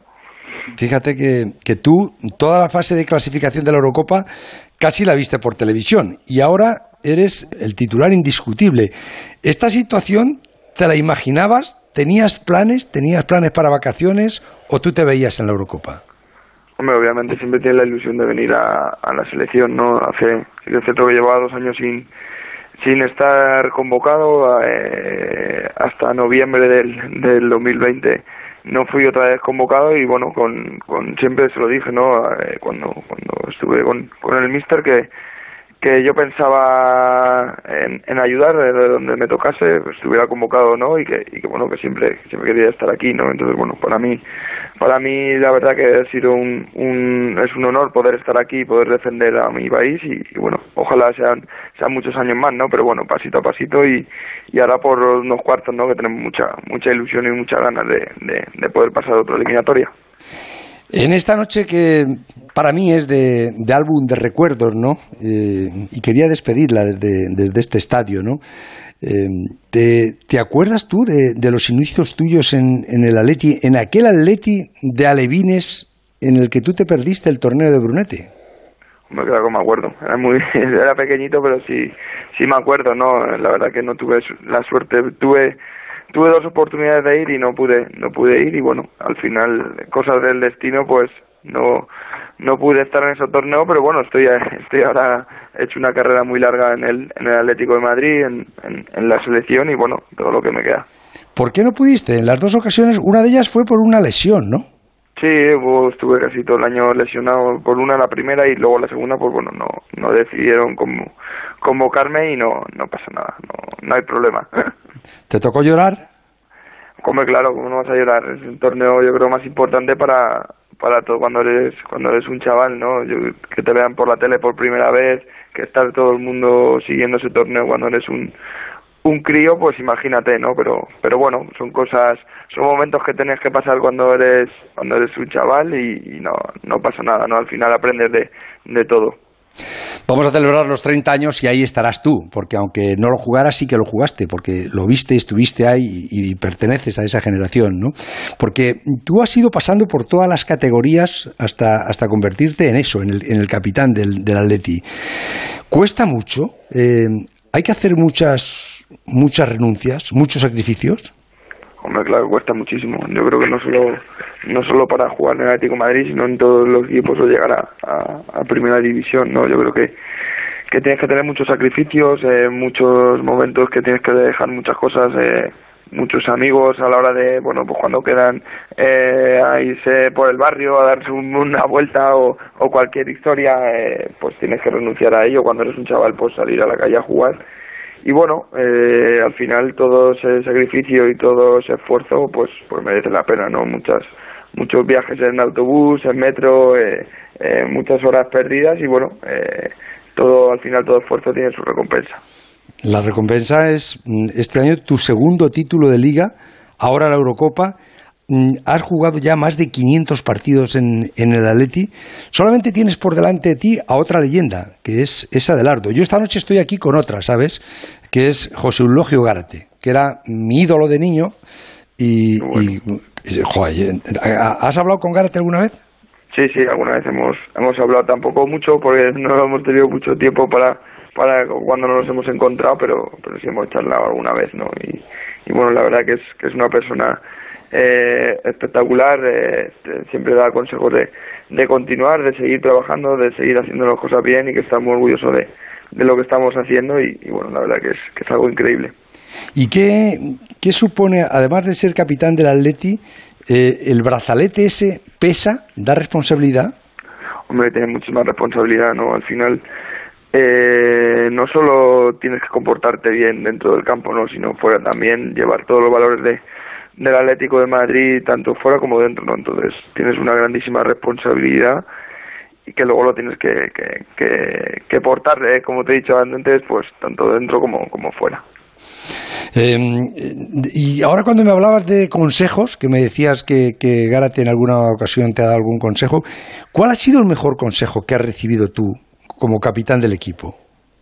Bueno, es complicado, ¿no? Porque al final todo el mundo te, te, habla y tú escuchas y...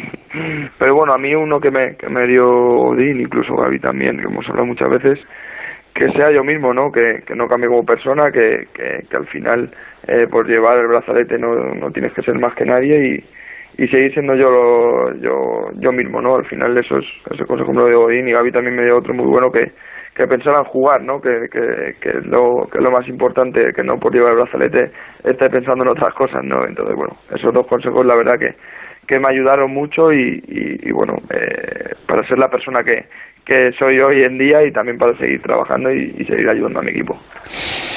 que está bonito el, el Wanda esta noche, ¿eh? está, está bonito. Estaba pensando la cantidad de kilómetros que habrás corrido tú ya por aquí, con este estadio recién, recién hecho, ¿eh? Alguno más en el Calderón, pero, pero ahí también hemos, hemos corrido alguno que otro también por, por el Wanda, la verdad que, que tenemos un estadio increíble y, y, bueno, para mí uno de los, de los mejores del mundo. En el fondo, en el otro fondo de la portería han puesto un escenario para un acto que van a hacer mañana con, con los niños, pero si, si cierras los ojos, eh, ¿cuál sería tu mejor recuerdo en el, en el Wanda Metropolitano y cuál en el Calderón? Uf. Tu foto.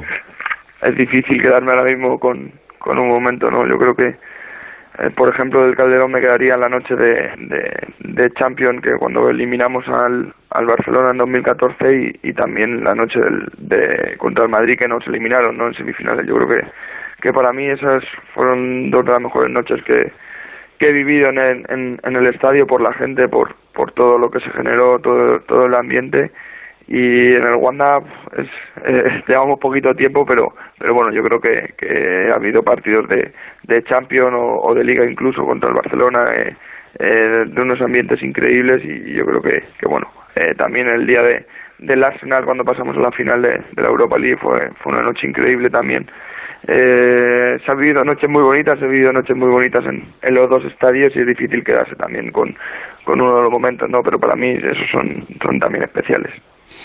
Como que yo espero que pasado mañana sea también una gran tarde, una, una tarde fantástica para, para ti y para toda la selección. Y te agradezco esta llamada en esta noche de verano de recuerdos y de ilusión por la Eurocopa. Muchísimas gracias, Coque. Nada, muchísimas gracias a ti y gracias por todo lo que lo que has hecho ¿no? en, en, en toda tu carrera y bueno eh, darte darte la enhorabuena por ella también un, un abrazo muy fuerte muchas un gracias un abrazo grande gracias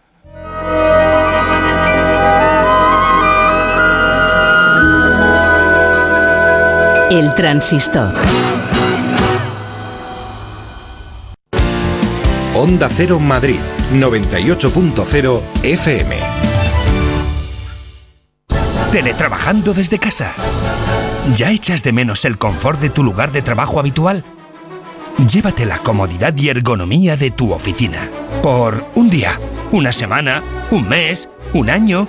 En alquiler o compra, de tu oficina a casa. Y además, si eres autónomo o empresa, disfruta de las ventajas fiscales. Mercado Oficina, la solución perfecta. Mercaoficina.es. Soy Eduardo Molet.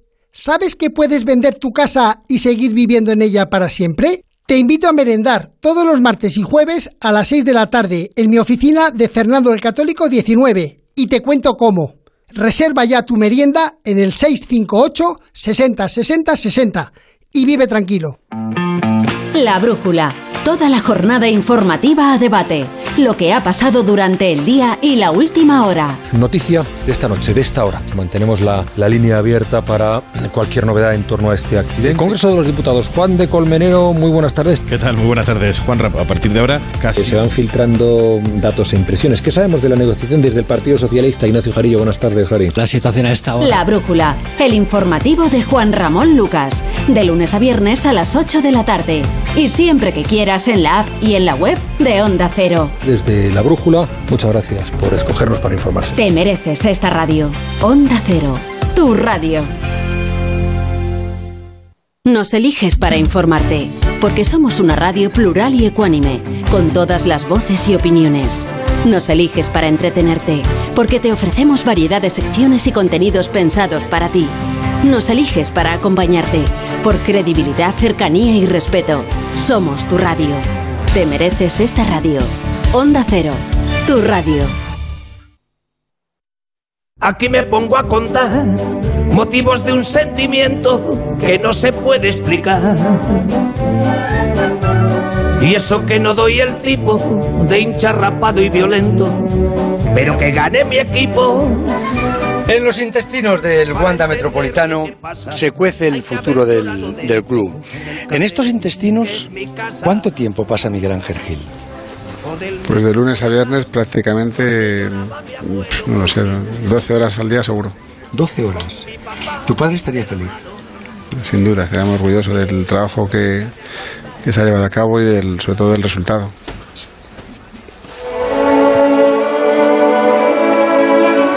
Don Jesús Gil y Gil, donde quiera que esté, buenas noches. Buenas noches ante todos, señores. Bueno, ¿cómo está? ¿Qué hace? ¿Qué vida lleva? Hoy me encuentro a estas horas de la noche en plena forma. ¿Pero a qué hora se levanta habitualmente ahí en donde está usted? Por ejemplo, ayer estuve trabajando toda la mañana, unos días a las 7, otros días a las 8, hago un poco de ejercicio, menos del que debía, y me baño un poco. ¿Y en esos baños de agua bendita hasta, hasta qué hora está? Pues eh, hasta las 11, las 12, la 1. Joder, ¿Y ahí se ha hecho mucha gente de la Leti o, o hay también la gente es mayoritariamente... Pues a lo mejor te llevas una sorpresa. Hombre, lo que pasa es que, claro, estando usted ahí no, no parará de hablar, co- cogerá a Lucifer, cogerá a, a- a- a todos los santos del cielo y los volverá locos y, y les habrá hecho usted de la Leti, ¿no? Eh, a mí me siguen pidiendo autógrafos igual. Pero ahí en el purgatorio usted no será el más famoso, porque ahí habrá ahora, tiene que haber famosos, se habrá encontrado usted con Mendoza, habrá un montón ahí, ¿no? Me da rabia a lo mejor no tener el reconocimiento general que antes yo tenía. Y por la noche hasta ahora, ¿qué hace usted? ¿Sigue escuchando las radios? eh, ¿Se entera? se- verá cómo va esto aquí abajo, ¿no? ¿Te puedo confesar una cosa? Ya no soy tan fiel seguidor de los deportes. Buah, eso sí que no me lo creo yo, que le va a gustar a usted. Y entonces, fíjese cómo está la Leti ahí. ¿Qué, qué dicen de la Leti ahí en el purgatorio? El Atlético de Madrid es una maravilla. Eh, tiene una afición sensacional. Y es verdad que antes decía, ¿de qué equipo eres? Del Madrid. ¿Eh? ¿Y tú? Hombre, yo, en fin, soy del Atleti. ¿Y el Cholo Simeone? ¿Usted cree que, que- que se va a marchar? Que, que- que están diciendo que a lo mejor, que fíjese, que con la temporada que está haciendo, que ya mejor no lo va a hacer. ¿Qué le parece? Él sabe que el que le trajo fui yo empeñándome contra viento y marea. Y eres un chico agradecido. No quisiera que se vaya a ningún sitio. Es un chico muy sensato, ¿eh? ¿Le recuerdas? Todos los días. ¿Qué pensaría él de todo esto? Pues él- una de las cosas que comentaba en la entrevista eh, es eso, que le da pena el- lo- la última época en la que de alguna manera por todo el proceso judicial perdió su, su imagen, perdió su credibilidad y perdió el enganche con, con aquella gente a la que él adoraba y que yo creo que en muchos casos también le adoraban a él. Es verdad que un proceso judicial como el que padeció el Atlético de Madrid, sin tener nada que ver el Atlético de Madrid, porque era un tema que estaba vinculado al Ayuntamiento de Marbella, lo pagamos todos, el primero él. De hecho, perdió la vida en el camino. Y lo pagó la afición del Atlético de Madrid, lo pagaron los jugadores del Atlético de Madrid, lo pagué yo, lo pagó un montón de gente que estaba cerca de mí, lo pagó Enrique. Y nos costó mucho, mucho el volver otra vez a poner el club a competir con los mismos apellidos, la misma cara y de alguna manera triste por escucharle, porque es verdad lo que él decía, nostalgia por, por recordarle y por otro lado pues orgulloso de que no tengo ninguna duda de que si Dios quiere y lo puede estar viendo estaría más que contento del trabajo que hemos podido hacer Enrique y yo por una parte y luego un montón de gente cerca nuestra empezando por los técnicos, los jugadores, los directores, todos los empleados y por supuesto con el apoyo de, de los aficionados porque de alguna manera este club es lo que es su afición. Presidente del Atlético de Madrid, Enrique Cerezo, buenas noches. Hola, buenas noches. ¿Qué tal? ¿Cómo está? Pues todo muy bien, todo muy bien, emocionado por oír estas palabras de Jesús y la verdad que es una pena, primero que no puedo estar aquí hoy en esta noche, ¿no? Y segundo que no haya podido ver la inauguración de este magnífico estadio en el que estamos hoy, ¿no? Pero de todas maneras, siempre que se le oye, se le siente y se le ve, siempre se le respeta y se le quiere con un cariño muy especial. Yo creo que ninguno de los dos, eh, hace, no sé, hace 25 o 30 años, eh, ninguno de los dos soñabais eh, o os imaginabais esto. Porque tú eras un, un buen chico, educado, correcto, que ibas para el veterinario y que no tenía nada que ver con el mundillo del fútbol absolutamente para nada. Ni te lo imaginabas. Cuando yo le preguntaba a tu padre por ti, me decía, Alcalá no le tocáis, que no tiene nada que ver con esto. Eso vosotros. No quería saber nada de, de- de- ¿Cómo? Tú tampoco te lo imaginarías, ¿no? No, lo cierto que en mi familia, mi padre, porque estaba interno en Aranda y en aquella época, en la época de la Copa del Generalísimo, siempre jugaba a la final del Atlético de Bilbao. Era del Atlético de Sí, Bilbao, él sí. era aficionado del Atlético, mis hermanos del Madrid. y el único que era del Atlético de Madrid fui yo desde pequeñito, por gracias a mi tío Sede, que me regaló una camiseta con dos años y hice la carrera de veterinario, estuve ejerciendo como veterinario. Pero no pensabas meterte en el mundo del fútbol. Yo creo que lo veías hasta, les veías a, a tu padre y a, y a tu hermano Jesús, que venía más, a Óscar a lo mejor un poquito más también, aunque fueran del Madrid, pero les veías como, como pringados, ¿no? Lo tuyo era, estabas llamado a otras cosas, la ganadería era... Yo vivía, era feliz con mi trabajo y es cierto que era apasionado del Atlético de Madrid desde pequeñito y en el 87, que te recuerdo a ti, que hacías en el alámbrico en aquella época del equipo, cuando mi padre sale presidente, pues para mí era como la ilusión máxima de decir, joder, mi padre es el presidente de aquello que, que yo desde pequeñito eh, idolatraba. Y a partir de ahí lo seguí como aficionado hasta el 92 y en la temporada 92-93, eh, que se transformó en Club Social Deportiva, le pedí empezar a trabajar y los dos primeros años fue difícil porque era de aprendizaje de un mundo que yo desconocía por completo.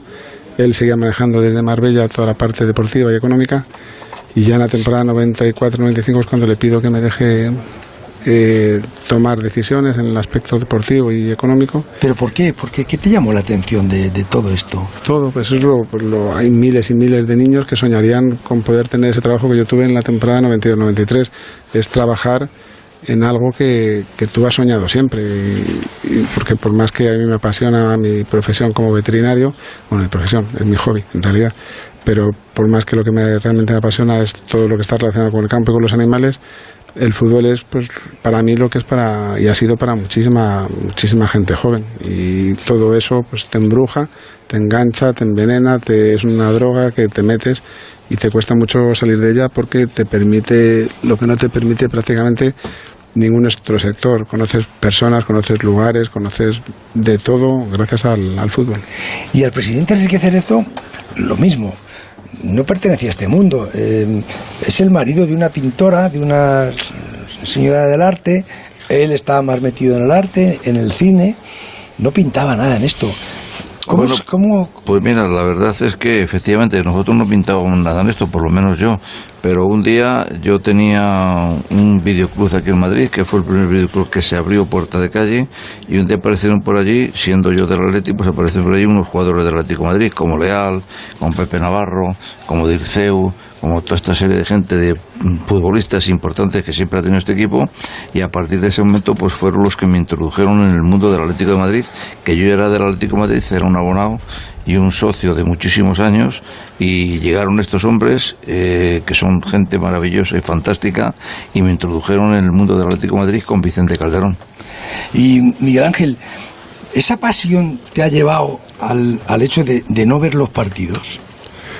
No, lo que me lleva a no ver los partidos es la, el peso de la responsabilidad. Al final, aquí hay 69.000 personas que vienen al, fútbol y lo viven con pasión. Y, y el defraudar a, a tantas, a tantos aficionados es lo que te llena de responsabilidad, porque al final, eh, de lo bueno, los responsables son siempre técnicos y jugadores y hasta presidente.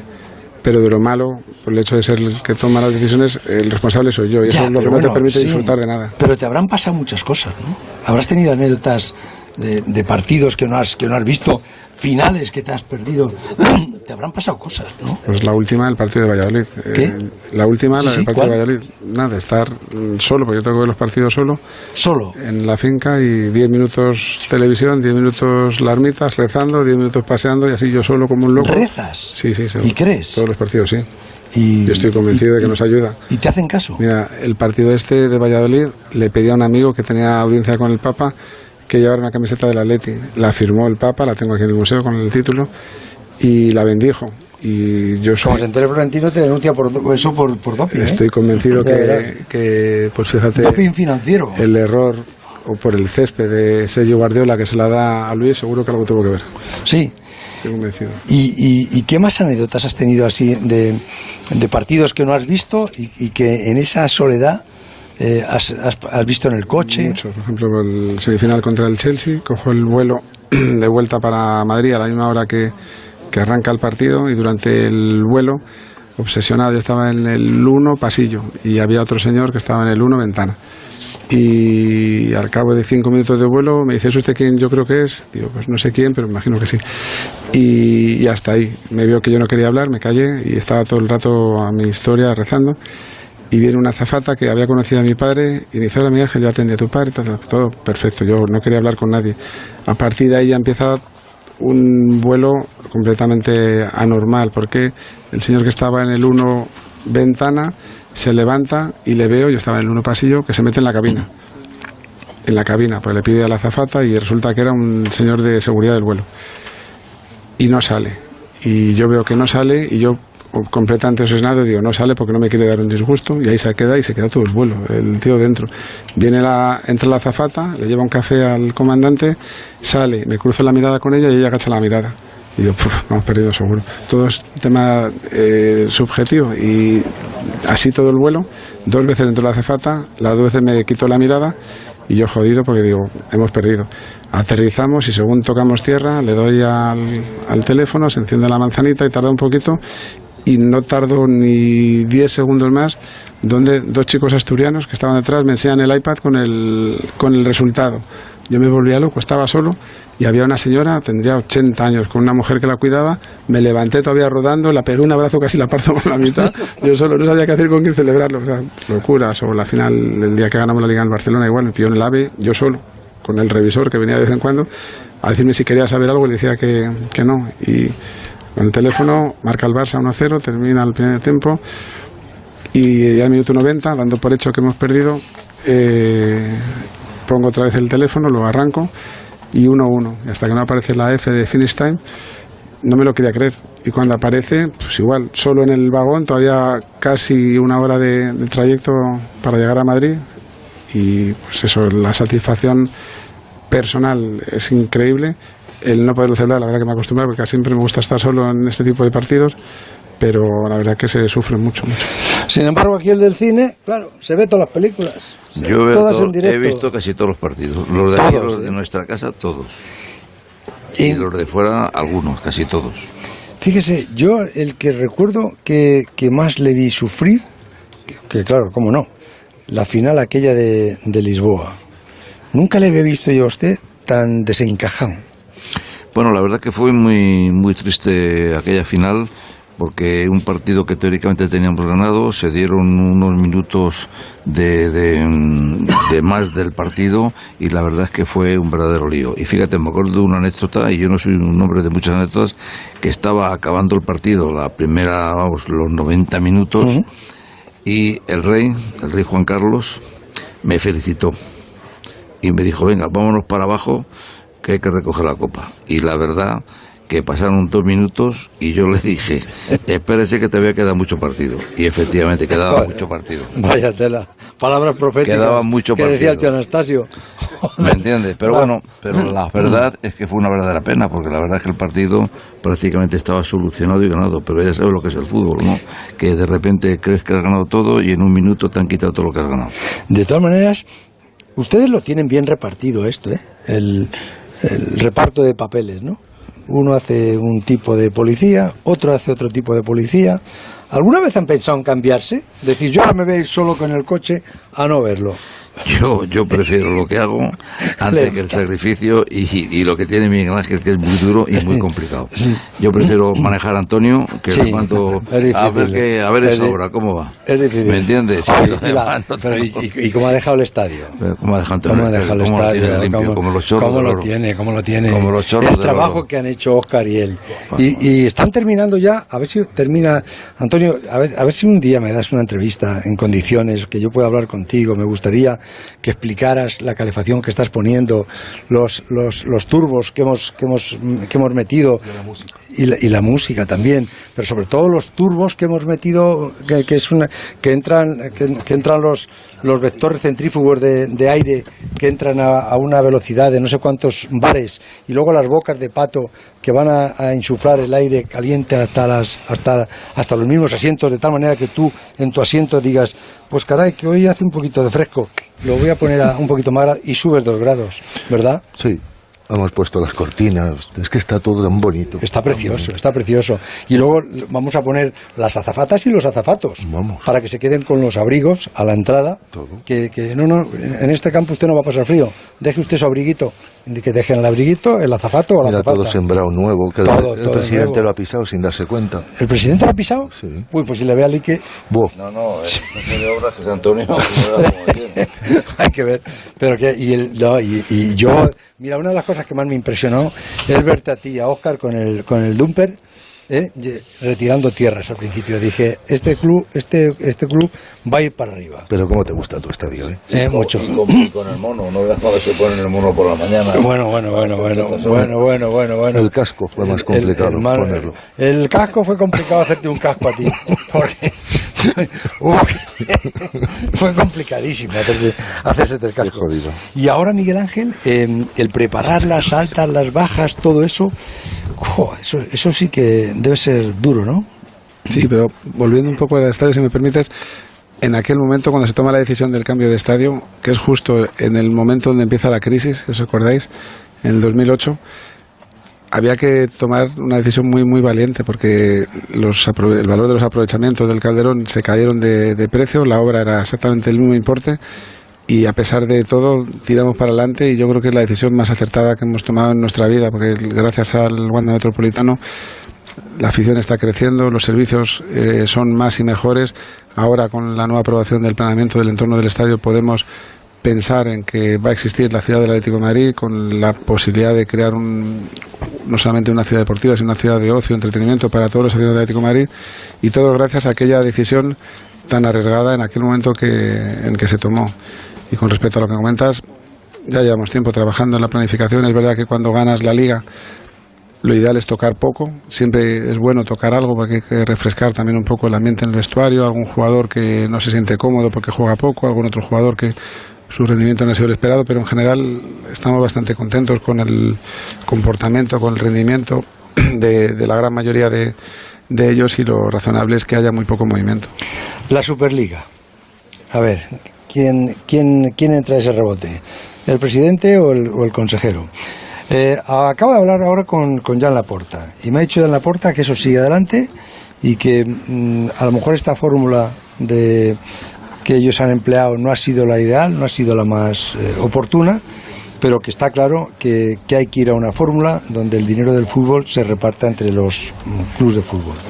El dinero del fútbol se reparte entre los clubes de fútbol a día de hoy. Otra cosa es que se quiera hacer una competición eh, con un formato eh, diferente donde hay una serie de clubes eh, protegidos. Yo creo que la, la Superliga, en tanto en cuanto eh, tuvieran presencia los clubes de la Premier y los clubes de la Bundesliga, pues tiene sentido. Eh, sin ellos. No, no, ellos cuentan con eso y dicen que, que eso está firmado.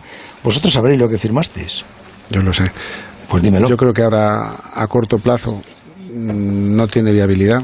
Eh, más allá de que el- se explicó mal, porque de alguna manera el objetivo fundamental de, esta idea era intentar regular la, la gestión de, de derechos que son propiedad de los clubes. Por ejemplo, en Reino Unido, en Alemania, en Francia, en Italia, en España, son los clubes a través de las ligas los que gestionan sus derechos, los que hacen los tenders de televisión, los que hacen los, las subastas, los concursos para publicidad y patrocinio y en base a eso se genera un, un ingreso y se acuerda un reparto.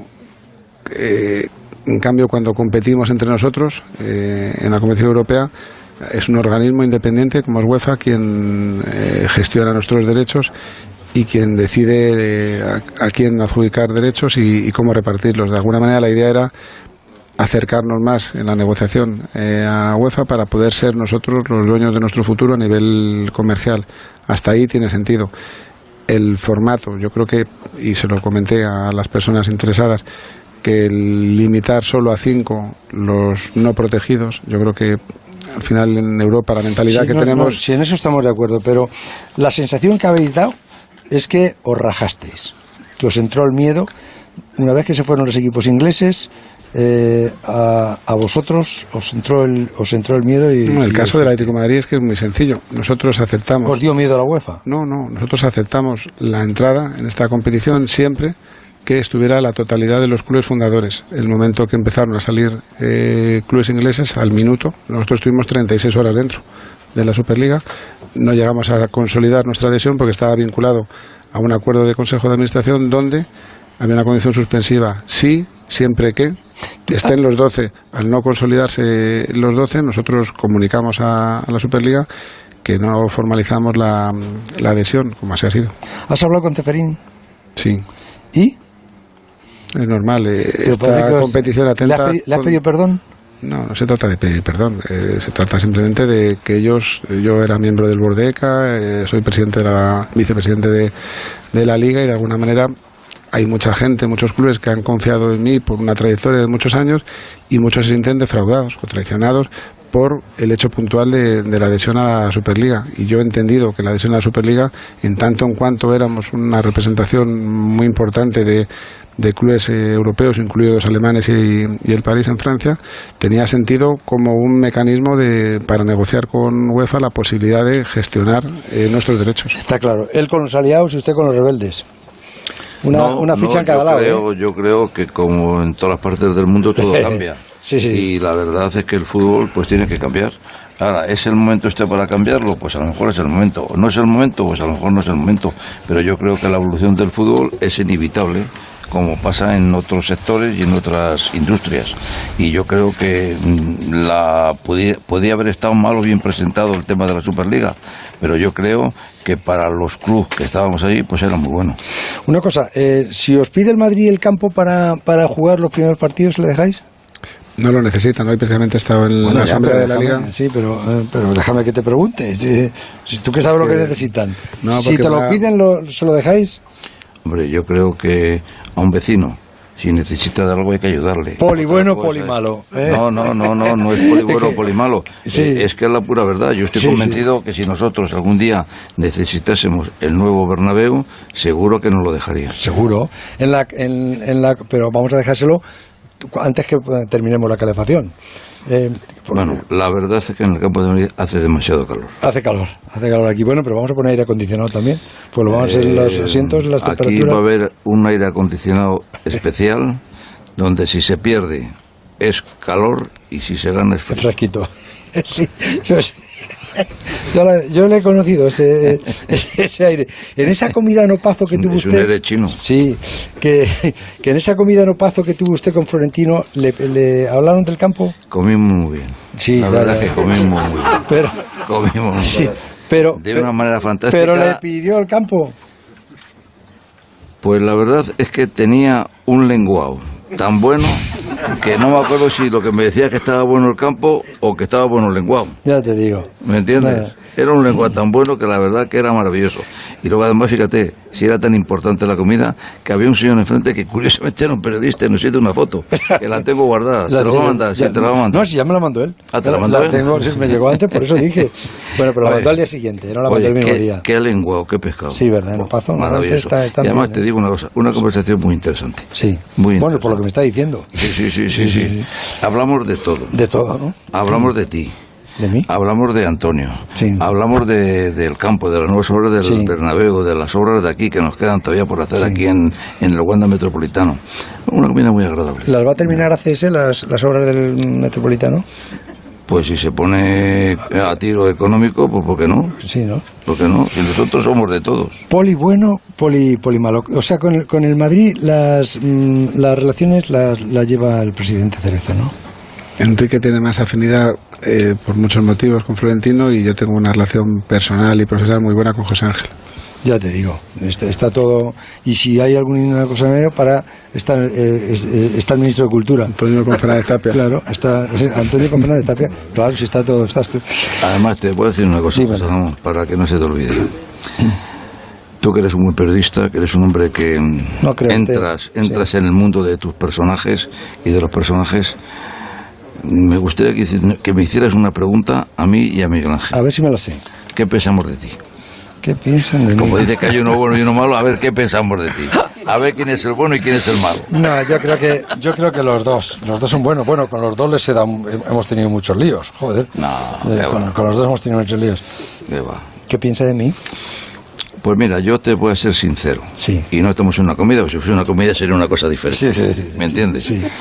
Eh, me parece que eres una buena persona, has sido un gran profesional.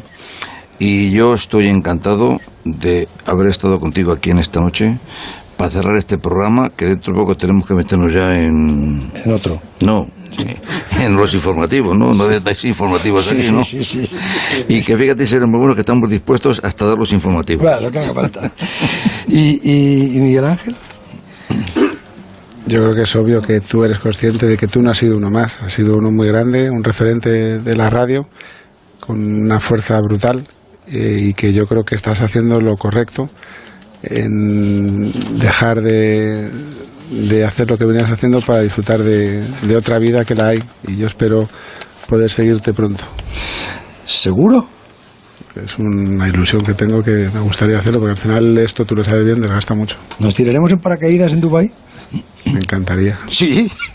Vale, Oye, oye, tú- tú dice primero. que quieres ir en esta vida, no la otra, porque, porque en esta vida, no la otra. Ya te digo. ¿eh? Bueno, Carlitos, pues eh, solamente me, me quedas me quedas tú. Si, si te dejan un, un micrófono, te... Ah, bueno, perdón un momento que te tenemos. Enrique, Ah, que dar un regalo. un detalle, que para que veas. Guau, guau, guau, guau, guau. Esto es para mí. Esto es para ti. Esto es para mí. Guau, joder. Pues de verdad que, bueno, el, el, el 11 es, es mi número. buena tela. Es mi número. No, no, no, no, esta es fenomenal. Seda. Para, para ponérmela para así, sí. seda. Y de primera Esto a estrenar, para- a estrenar. para este- esta es de primera mano. Por eso digo, ¿eh? Joder, y el, y el escudo, eso sí que es, es fantástico, ¿no? Y además grabado. Joder, para que no lo pueda vender. Muchísimas, muchísimas gracias.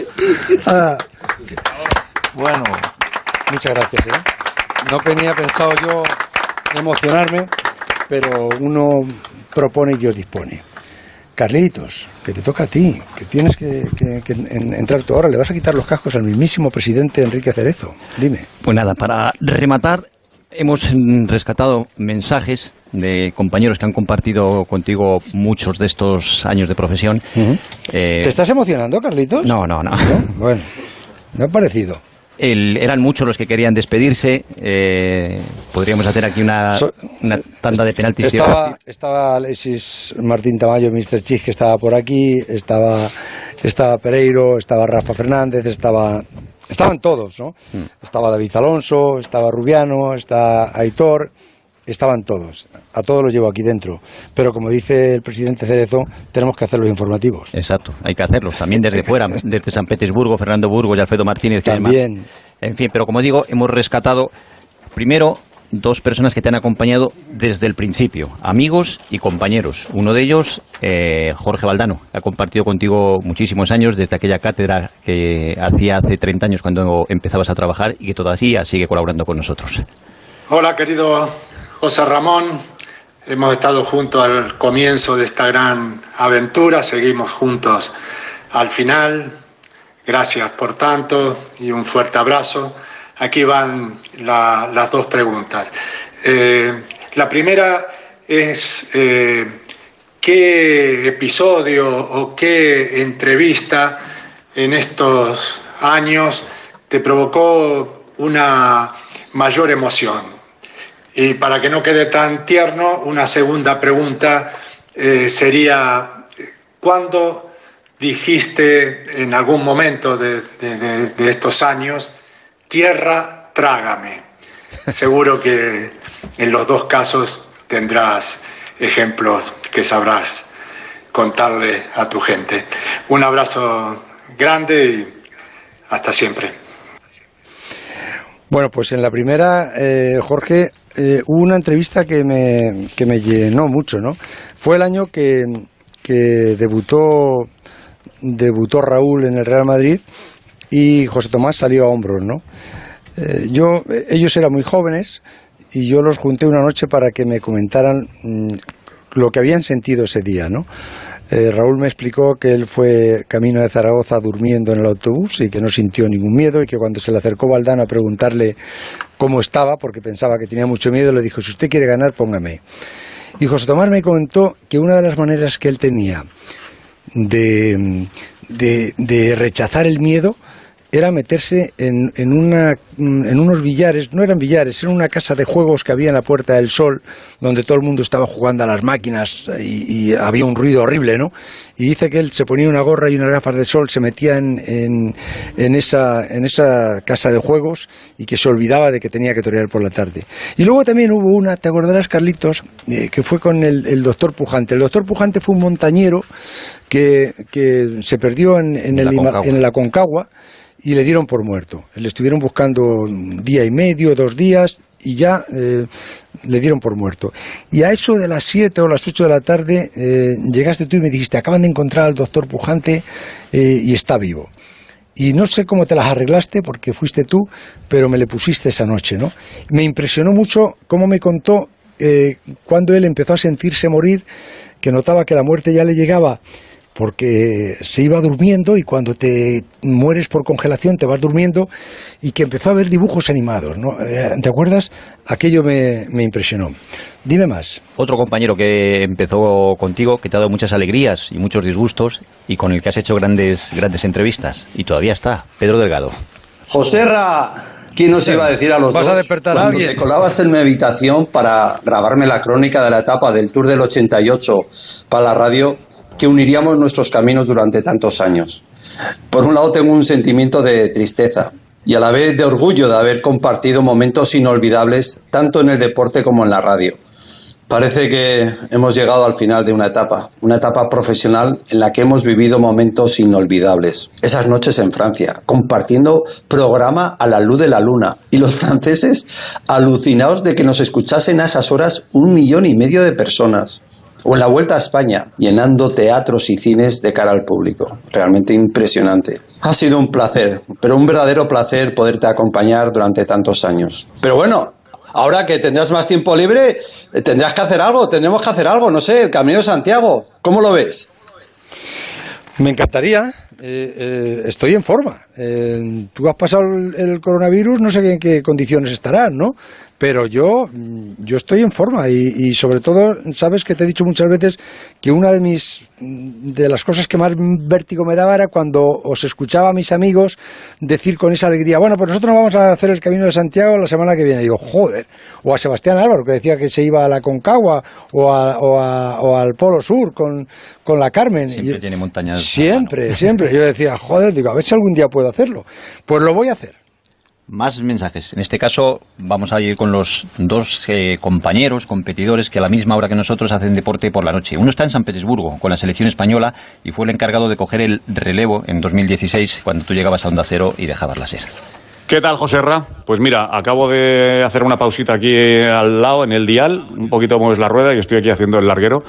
Es el larguero que tú hiciste durante 27 años y del que tanto aprendí, primero como oyente y luego como compañero.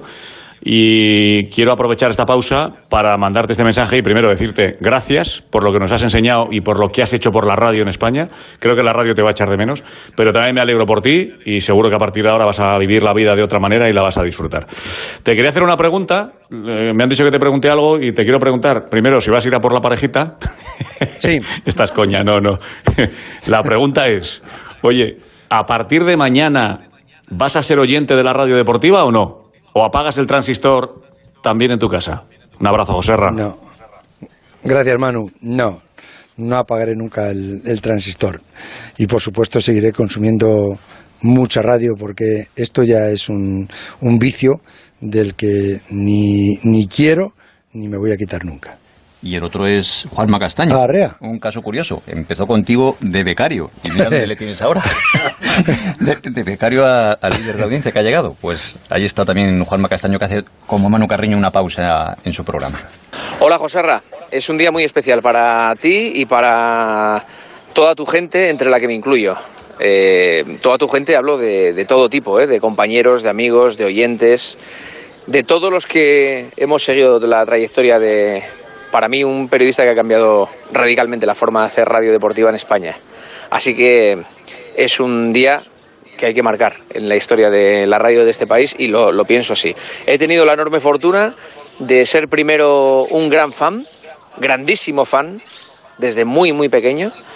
Eh, después eh, ser tu compañero, trabajar contigo Y la vida incluso me ha colocado en el lugar de enfrente, a ser rival tuyo, lo cual jamás lo habría pensado.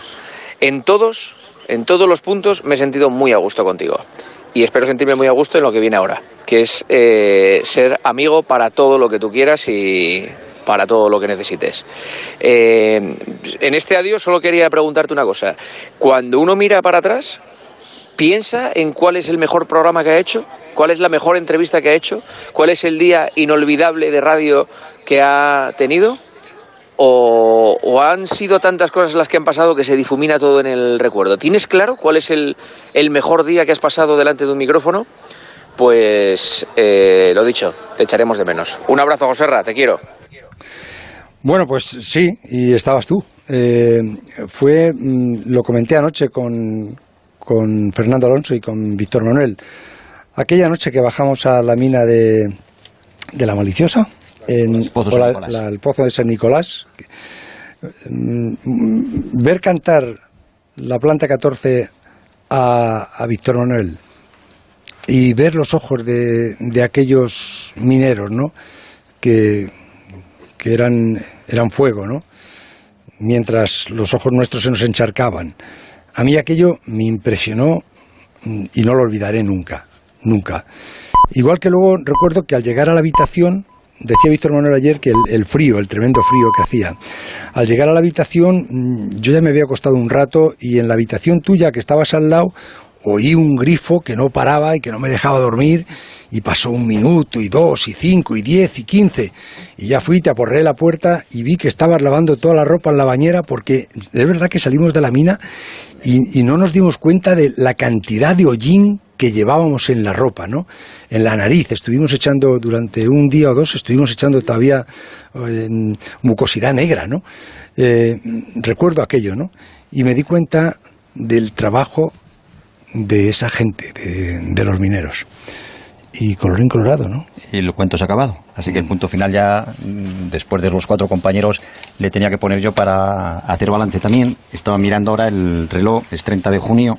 Y hoy hace exactamente 32 años que yo entré a, a trabajar en la. ¡Arrea! No me digas. 32 años, o sea que... Has esperado 32 años para que, para que yo me marchara. Casi, casi. Han sido muchas tardes de trabajo, muchos viajes, muchos programas, pero bueno, que en fin, casi una película apasionante que hemos repasado ahora. He tenido la oportunidad de conocer a los mejores deportistas españoles de, de toda la historia y de vivir los mejores momentos de, de nuestro deporte, ¿no? Para mí ha sido una felicidad en los programas y también a nivel personal, como aficionado al deporte que he sido siempre, porque he estado en la Eurocopa del 2008, el Mundial del 2010 y la Eurocopa del 12, que ha sido lo mejor para el fútbol español. He vivido las siete Champions del, del Real Madrid, que también han sido grandes satisfacciones. Y he podido conocer a los mejores deportistas que han pasado estos días por, por los micrófonos de, de Onda Cero, ¿no? Desde Andrés Iniesta hasta los que hemos escuchado, a Pau Gasol, a Fernando Alonso, a, a Rafa Nadal.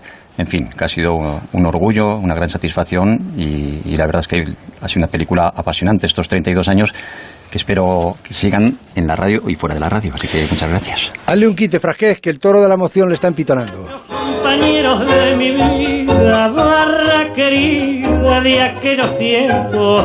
Me toca a mí hoy emprender la retirada. Debo alejarme de mi buena muchachada. Adiós muchachos, ya me voy y me resigno contra el destino, la dilatada. El transistor. José Ramón de la Morena.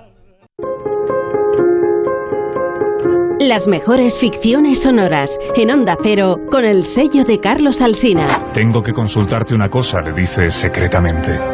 Sé que debemos sacrificarlo todo por la causa, pero a veces se le presenta a uno un caso de conciencia difícil de resolver. Para mí no hay más conciencia que la estrictamente revolucionaria. A sangre y fuego. Milagro en la gran ciudad. El mago de Oz. Celia en la revolución. Cómpreme una radio. Buen día, ovejero. Buen día, señor. ¿Salió usted a caminar temprano? No, no, no camino. He pasado la noche en la cueva. Mi esposa está dentro. Ha parido un crío. Moreno y menudo. Mm, el parto es una experiencia dura. Revive donde y cuando quieras las mejores ficciones sonoras de la radio creadas por Carlos Alsina. En la web y en la app de Onda Cero. Tenga vuestra merced a bien, mi señor Don Quijote, darme el gobierno de la ínsula que en esta rigurosa pendencia se ha ganado. Advertid, hermano Sancho, que esta aventura y las semejantes a esta no son aventuras de ínsulas, sino de encrucijadas. Te mereces esta radio. Onda Cero, tu radio. Son las seis en punto de la mañana, son las 5 de la mañana en las islas. El sonido que marca el inicio de más de uno. Por delante, un día de actualidad y entretenimiento, de sorpresas, ingenio y participación con Carlos Alsina. A las 6, más de uno es información. Variedad de voces y opiniones para analizar las noticias del día. Debates plurales y ecuánimes. Y a las 10, más de uno es entretenimiento, humor, ingenio y participación. Más de uno, la mañana de la radio. Credibilidad y cercanía. Con Carlos Alsina. De lunes a viernes a las 6 de la mañana y siempre que quieras en la app y en la web de Onda Cero. Te mereces esta radio. Onda Cero, tu radio. El transistor. José Ramón de la Morena. No has dado el Radio Noticias. Nada, vamos rápido con otros titulares de la jornada. El primero llega de Francia porque acaba de salir la portada del equipo de mañana y el titular de portada es Mbappé no quiere renovar. Lo más probable ahora mismo es que cumpla el año de contrato y quede libre la próxima temporada. De todas formas, dice que Alcalaifi no renuncia, pero dan por perdido a Mbappé para la próxima temporada en el, en el PSG. A partir de, bueno, desde hace hora y media, Ramos ya no pertenece al Real Madrid. Este sí que puede hacer el camino inverso. De Santiago. Exacto, el camino inverso de, de Mbappé y firmar ya próximamente por el PSG. Y dos fichajes que se han confirmado hoy. Fíjate que a pesar de la crisis, el Manchester United ha fichado a Jadon Sancho, que estaba en el Borussia Dortmund, 90 millones de euros, y a Kraft se marcha del Inter al Paris Saint Germain, 65 millones de euros. Carlito, me tienes impresionado esta noche.